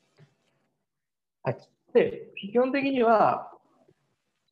大きく分けて4つにま分けていきましょうよ。まあ、プラスここはちょっと別として4つに分けていくんですけど、ペイナンテは、まあ、本当に海沿いなんでモンサンミッションすごい有名ですし、ムールウェイなんかもすごい有名です。あとはミスカデと呼ばれるブドウ品種がすごい有名なので、ミスカデと呼ばれるブドウ品種をまずしっかり覚えていただいて、それプラスシュールリーですね。檻の上ってまあ勉強したと思いますが、檻の上、えー、ある意味仕事を終えた候補が下にタルダカステンレスの下に、えー、でそれがうまみ成分としてその檻の上にワインを、えー、貯蔵するだけでやっぱりうまみ成分出てきますからただ、シュール・リーで有名なエリアではペイ・ナンテになります。ミュスカデのシュール・リーが有名なで、アンジュ・ソミュールはアンジュ、ロゼ・ダンジョン、ペンシのロゼなんて言われるロゼがすごい有名ですね。アンジュ、アンジュ・ソミュールの中アンジュはロゼ・ダンジュなんて、天使の、まあ、ロゼなんて言われる甘口のロゼが有名です。で、逆にソミュールは甘口のワインが非常に有名なエリアになっています。あとはこのプーレーに行くと、やっぱりあの全体的に赤、白、ロゼ、発泡性もあるし、甘口もあるし、みたいな感じでいろんなワインがやっぱり比較的有名になっています。で、どんどん内陸に入ってくると、この辺りはソービニョンブランで有名な、例えばサンセールとか、ピューリーフィメとか、そういったものが有名になってくるんで、だんだんこの内陸に入ってきて、で、こちらの方は、ね、当然、海沿いの海洋石湖になります。海のエリア。で、だんだん内陸になってくると、大陸性気候になっていくんで、大体大陸性気候と海洋性気候が入り混じるのが、だからこの辺のトゥーレになるんで、だから甘口も作れば、辛口も作れば、赤ワイン、白ワイン、発泡性、ロゼも作りますよって、まあ、いうなワインが作れるのはこの辺のエリアって、まあ、イメージで捉えていただいて、そんなイメージを持ちながら各エリアで重要なところだけお話しして、ちょっと終わりにしたいなというふうに思います。はい。まず、プロフィールはよく出るのが、これですね。まず1行目。フランス最大の大河でロワール川が有名ですよと。どんぐらいの長さありますか ?2 行飛ばしまして、1012キロです。で、比較的、まあ、いろんな気候入り混じってるんですけど、下から2行目、比較的冷涼な気候を反映して、白の比率が5割。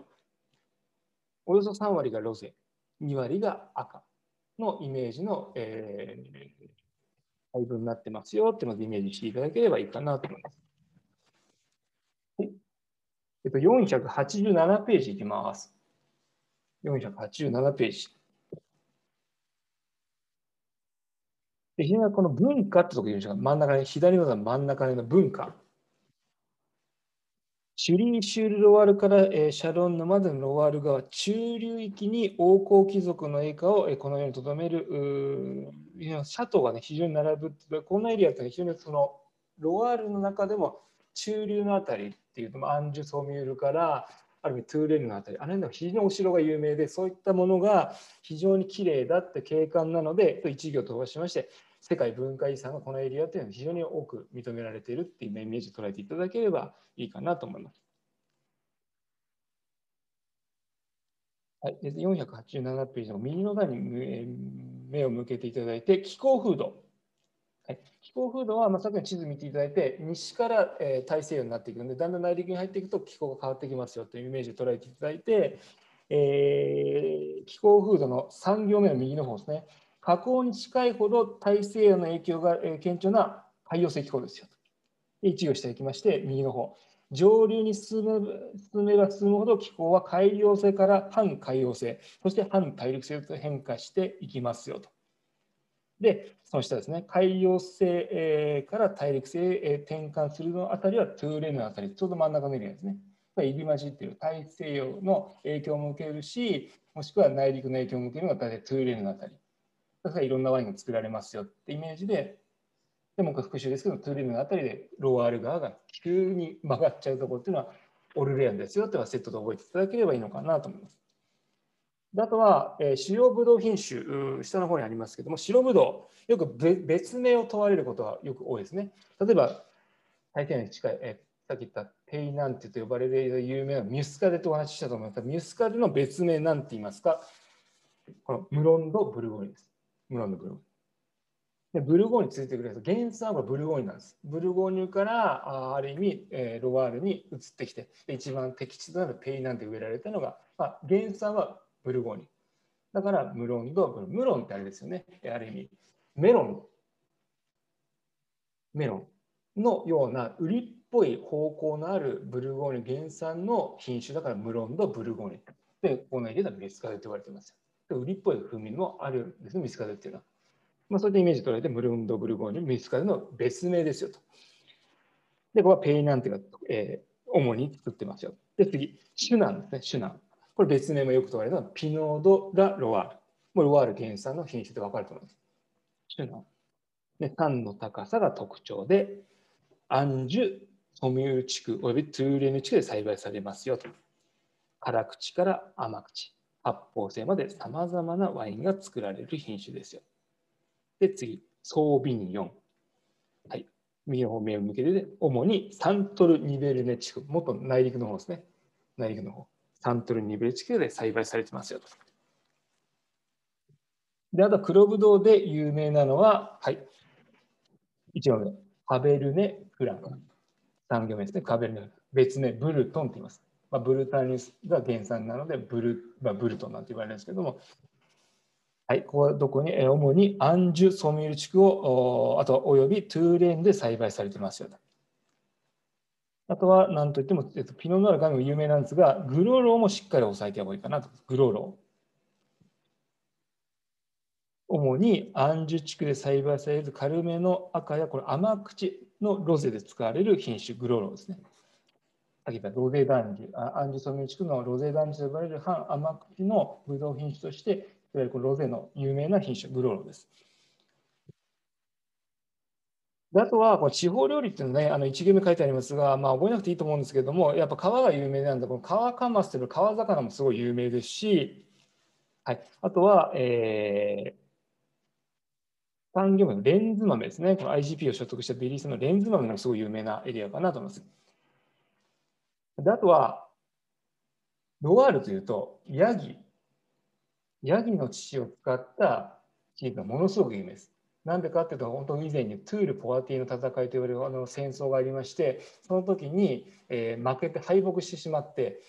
男連中は逃げてしまって、女女性の方とヤギだけ残して、女性だけ残されてそこの家、もうある意味ロワール。だからロワールは女性の人が強いですね。そこでヤギの血を使ってなんとか生活しようチーズを作るわけです。そこでやっぱりこのロワール地方っていうのはチーズ有名なのはこのヤギの血を使った、えー、ある意味シェーブルと呼ばれるチーズが非常に有名です。それはブワーッと書いてあります。まあ、有名なのがいろいろ書いてありますがサントモール・ド・トゥーレーヌのこうヤギって書いてありますね。うん、セル・シュール・シェールのが有名です。あとバランセと呼ばれる、あとワインでも出てくるんですが、バランセと呼ばれるチーズは、ここワインでも AOP, AOP が AOC に選ばれているので、ワインとチーズが両方選ばれているチーズとして有名なバランセですね。あとはプリニー・サンピエール。これエッフェル塔の形をさせた、チーズなんですが、まあ、こういったも有名です。あと、クロタン・ド・シャヴィニョルと。これ全部シェーヴルです。全部シェーヴル。であとは各エリア、ちょっとまたオーバーしちゃいごめんなさい。各エリア、ポイントだけついても終わりにしますので、ちょっとアンダーラインだけ引いていただければと思います。はい、まずペイ・ナンテいきます。はい、ペイ・ナンテ。はい、でミスカドのエリアっていうのは、これ地図見ていただくと分かりますが、右の地図ですね。これ7個に分かれてるんですけども、基本的に覚えなきゃいけないのは2番、2番です。2番のミスカデ・セーブレーメンです。この7つのエリアが一番大きいエリア、ミスカで西部黎明2番です。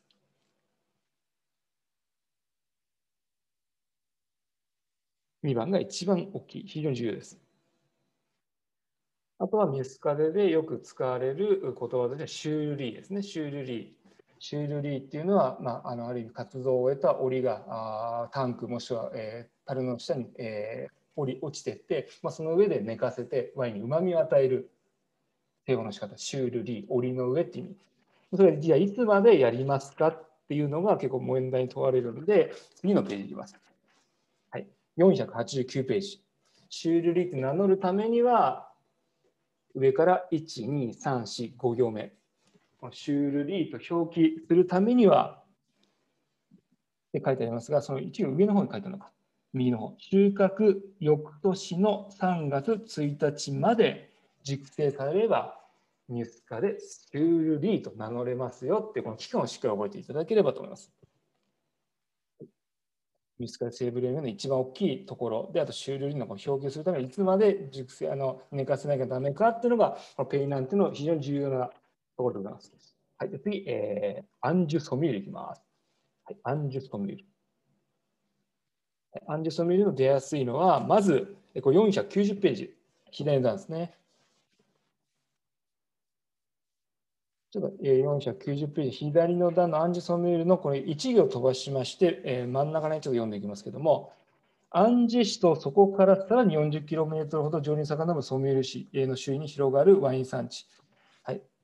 でここもね、辛口もありますし、甘口もあるし、白もありますし、あと発構成とか、ね、赤なんかもある意味ちょっと内陸に入ってくるとこうやっていろんな多彩なワインが作られてるよっていう、まあ、イメージで捉えていただきたいんですが土壌がよく出ます。土壌土壌ですね。土壌の123行目。このエリアの有名な土壌なんですがトゥファーと呼ばれる。トゥファーと呼ばれる一行下に書いてありますが石灰岩の一種です。つまりちょっと白っぽい土壌ですね。これトゥファーと呼ばれるこのエリアの特徴のトゥファーをしっかり覚えていただきはい、で主要ブドウ品種いきますけども、このエリアは黒ブドウはまずカベルネ・フラン。でさっきブルトンっていう別名ありますよって言いましたこれセットで覚えてください。ブルトン、これ書いてないですが、カベルネ・フランの別名ブルトンよく出ますので覚えていただいて。あとはこのエリアで有名なグロロですね。さっき言ったロゼダンジュで有名ですよとお話したグロロ。で黒ブドウを2つしっかり覚える。で、白ブドウはシュナン。ピノードやロワールで別名がありますよ。これしっかりセットで覚えていただければと思います。であとはアンジュ、あとこのソミュールですね。このソミュールのあたり、えー、というのはこの地図見ていただくと分かりますが、はい。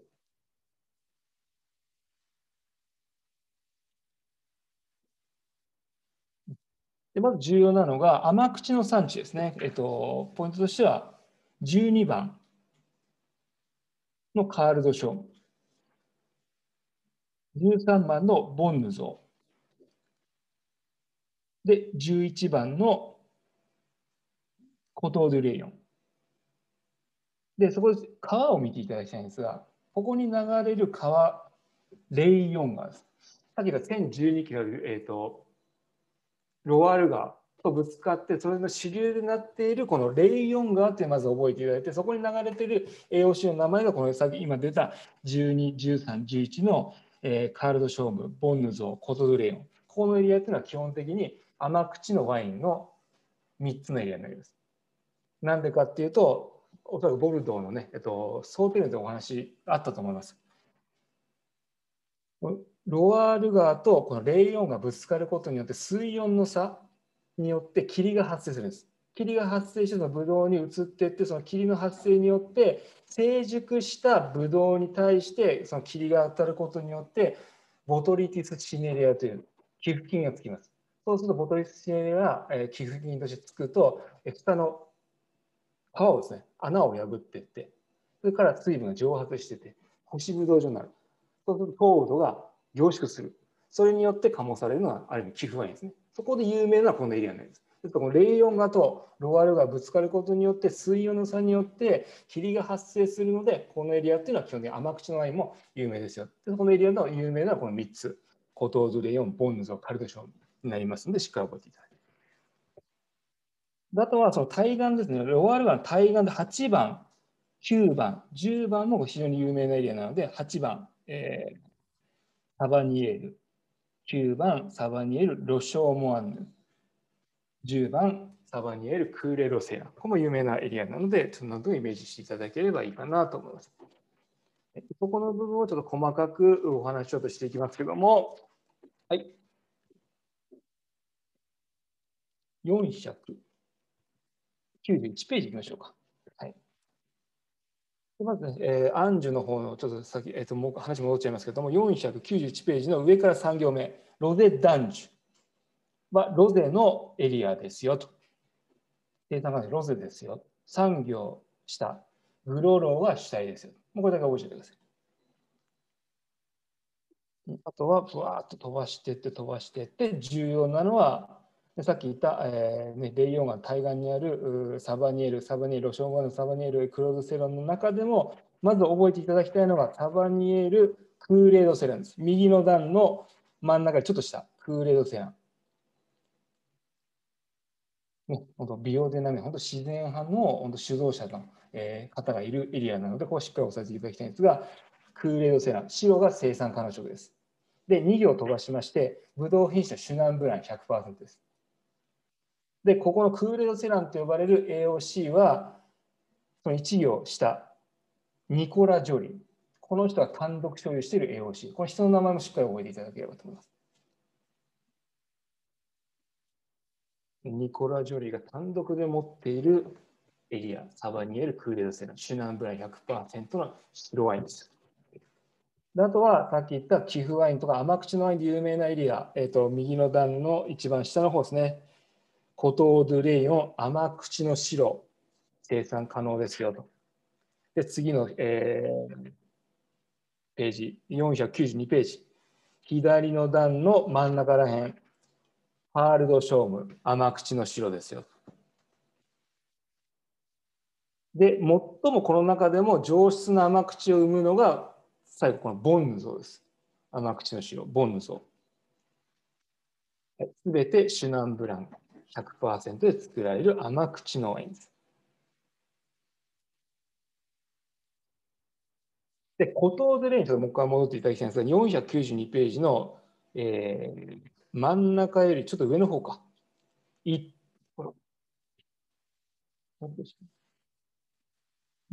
えっと、492ページの左の段の真ん中よりちょっと上の方かな。真ん中よりちょっと上の方。この部分ですね。真ん中でちょっと一定の条件、真ん中左の真ん中のちょっと上の一定の条件、コトーズレイの話してる。コトーズレイヨンの一定の条件を満たしたワインに限っては、クリュミエクリュショームという名前が付けられますよと、まあ、これももう覚えていただければいいかなと思います。コトーズレイヨン単独になるんですけども、まあ、ある意味その細かい規定は覚えなくていいんですが、ある程度規定を超えた、ある意味上質なコトレの中で作られるワインにこのプルミエクリュショームという名付けをつけてもいいですよっていうの規定がありますよとこのプルミエクリュショームというのを覚えていただければと。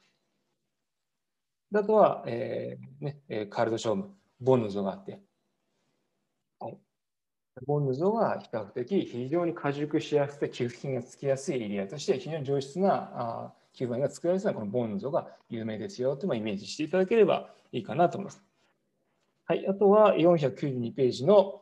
右の段のちょっと下の方ですね。ソミュールシャンピニ。これは生産可能種がよく使われます。よく聞かれます。生産可能種が品種。ソミュールシャンピニは赤のみの AOC。で、ブドウ品種はそこから1、2、3、4、5行目。カベルネ・フランを主体としますよ。ソミュールシャンピニは赤でカベルネ・フランを主体としたあ AOC ですよって、まあ、これ丸暗記になっちゃいますが、覚えていただければと思います。はい、次、トゥーレーネいきます。はい、トゥーレーネ。493ページ。また本当5分ぐらいで終わりますので、もうちょっと頑張ってください。はい、トゥーレーネも結構ね、比較的アンジュソミュと同じような感じで、甘口も作られますし、えー、辛口、あと赤、白、ロゼなどいろいろ作られるんですが、まあ、その中でも特徴的なところだけお話ししています。まあ、イメージ的には1行目書いてありますが、え、ソミュールの東からと書いてあります。東はオルレアンに至る地域ですよ。まあ、中流域ですよというイメージですね。で、いろいろ書いてありまして、非常に幅広いワインが作られるよと書いてありまして、はい、あと、さっきアンジュソミュールで出た特徴的な土壌が、このトゥーレーヌ地区にもあれあります。はい、土壌のところ見ていただいて、ここにもトゥファーって言うんですね、トゥファー。石灰岩の一種ですよ。さっきアンジュソミュール出てきたトゥファーもしっかりこの場面で覚えていただければと思います。はい、であと、ここの品種、重要な品種は黒ぶどう。右の段に行きまして、黒ぶどうはカベルネ・フラン、えー、別名ブルトン、まあ、さっきも言ったブルトン、力を覚えていただいて、で白ぶどうの主要品種はシュナン、ピノードアロワール。これしっかり覚えていただければと思います。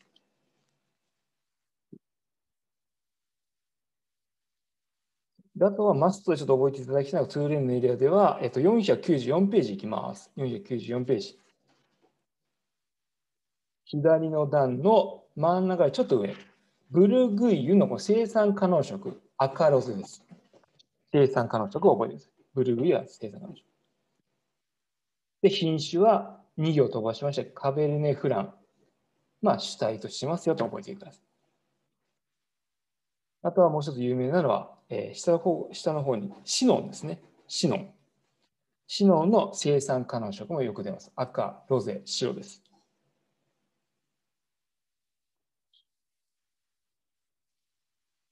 あとはこのエリアでもうちょっとね、ちょっと覚えていただきたいのが、右の段の一番上の方ですね、ブーブレ。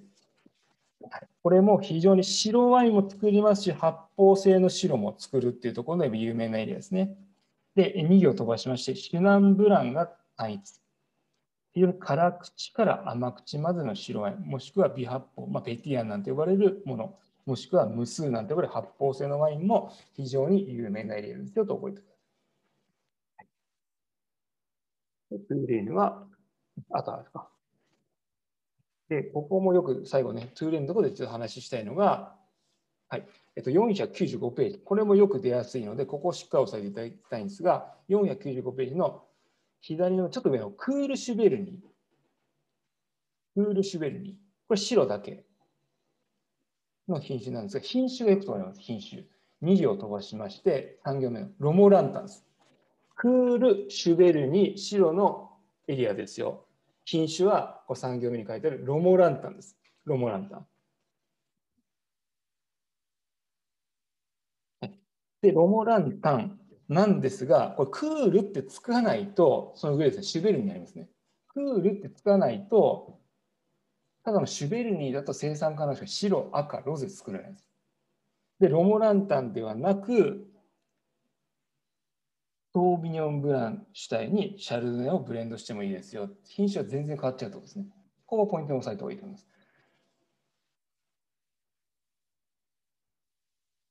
うん、あとは、オルレアン。さっきオルレアンがあの急にローマル学、急角度していきます。そのエリアなんですが、もうオルレアンだけど白、赤、ロゼの生産可能色。で、クレーリーってつくと赤だけですよ。もうこんな感じを覚えていただいて。あとは最後、これバランセ。バランスはチーズも AOC に認定されてますし、ワインでも AOC にされてる両方 AOC に認定されてるのは結構珍しいので、白赤ロゼの生産地でチーズも認定されているバランスもしっかり覚えていただければと思います。はい、で最後、サントルニベルに行っても終わりますので、ね、ちょっと申し訳ないですけども、ちょっと重要なところだけお話ししていきますね。もう本当、もうちょっと終わりますね。はい、サントルニベルで、えっと、495ページの右の段。はい、えー、1行目書いてますね。フランスの中心部、サントルに位置するワイン産地ですよ。はい、で重要なのは、えー、この今1行目から1、2、3、4、5行目。こう土壌って書いてある上の2行目ですね。ソービニョンブランから作られる白ワインとしてサンセールとかピューリーフメがこのエリアの代表格ですよとまず覚えていただければと思います。で土壌は石灰岩、粘土石灰、火打ちしてこういったミネラル豊かな土壌ですよと。で、ブドウ品種、黒ブドウはピノノワール、ガメイが有名で、白ブドウは何といってもソービニオン、別名ブランヒュメって言います。っていう品種が有名ですよと。であとよく出るのはこの地図を見ていただいて、はい、2番、3番の地図をしっかり頭の中に。2番はソービニョンブランで有名なピューリーフメです。で3番もソービニョンブランで有名なサンセルです。でよく出るのはこのロワール川の右岸ですか左岸ですか。これはこの地図を見ていただくと下から上に流れています。ですから右が右、えー、右岸になります。下から上に上がっていくような感じで川流れてますので2番のプイィ・フュメは右岸3番サンセールは左岸としっかり覚えていただければと思います。で、あとはこの2番、3番の生産可能色を問われること結構多いです。はい、496ページのこの地図のちょっと下の方に、プイィ・フュメ、白だけです。プイィ・フュメです。ね、ソービンブランドで言うプイィ・フュメ、白だけです。で、別名、4行目、ブランヒュメドピューリーとして名乗ってもいいですよと。もうちょっと、もうちょっと頑張ってください。もう終わりますからね。はい。ピューリー姫は白、ブランヒュメドピューリーと名乗ってもいいですよ。これソービニョンブラン。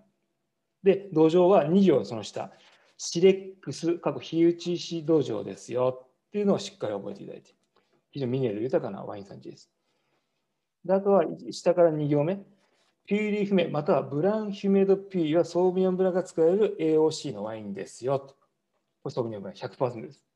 しかしながら右の上、ソービニョンブランじゃなくて、シャスラというブドウ品種を使うと、ここのエリアは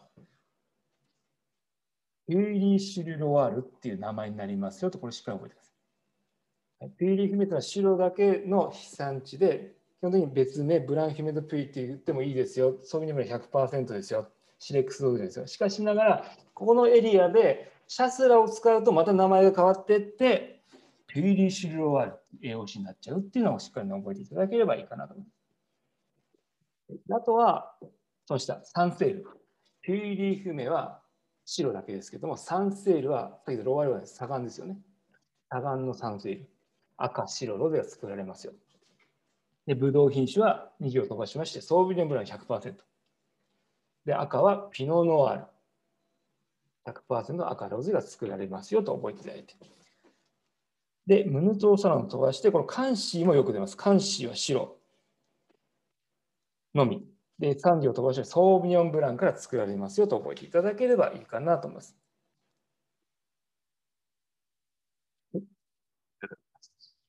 今日もだいぶオーバーしてしまいましたが、これで終わります。で、最後ね、あの497ページ、治療コーチ。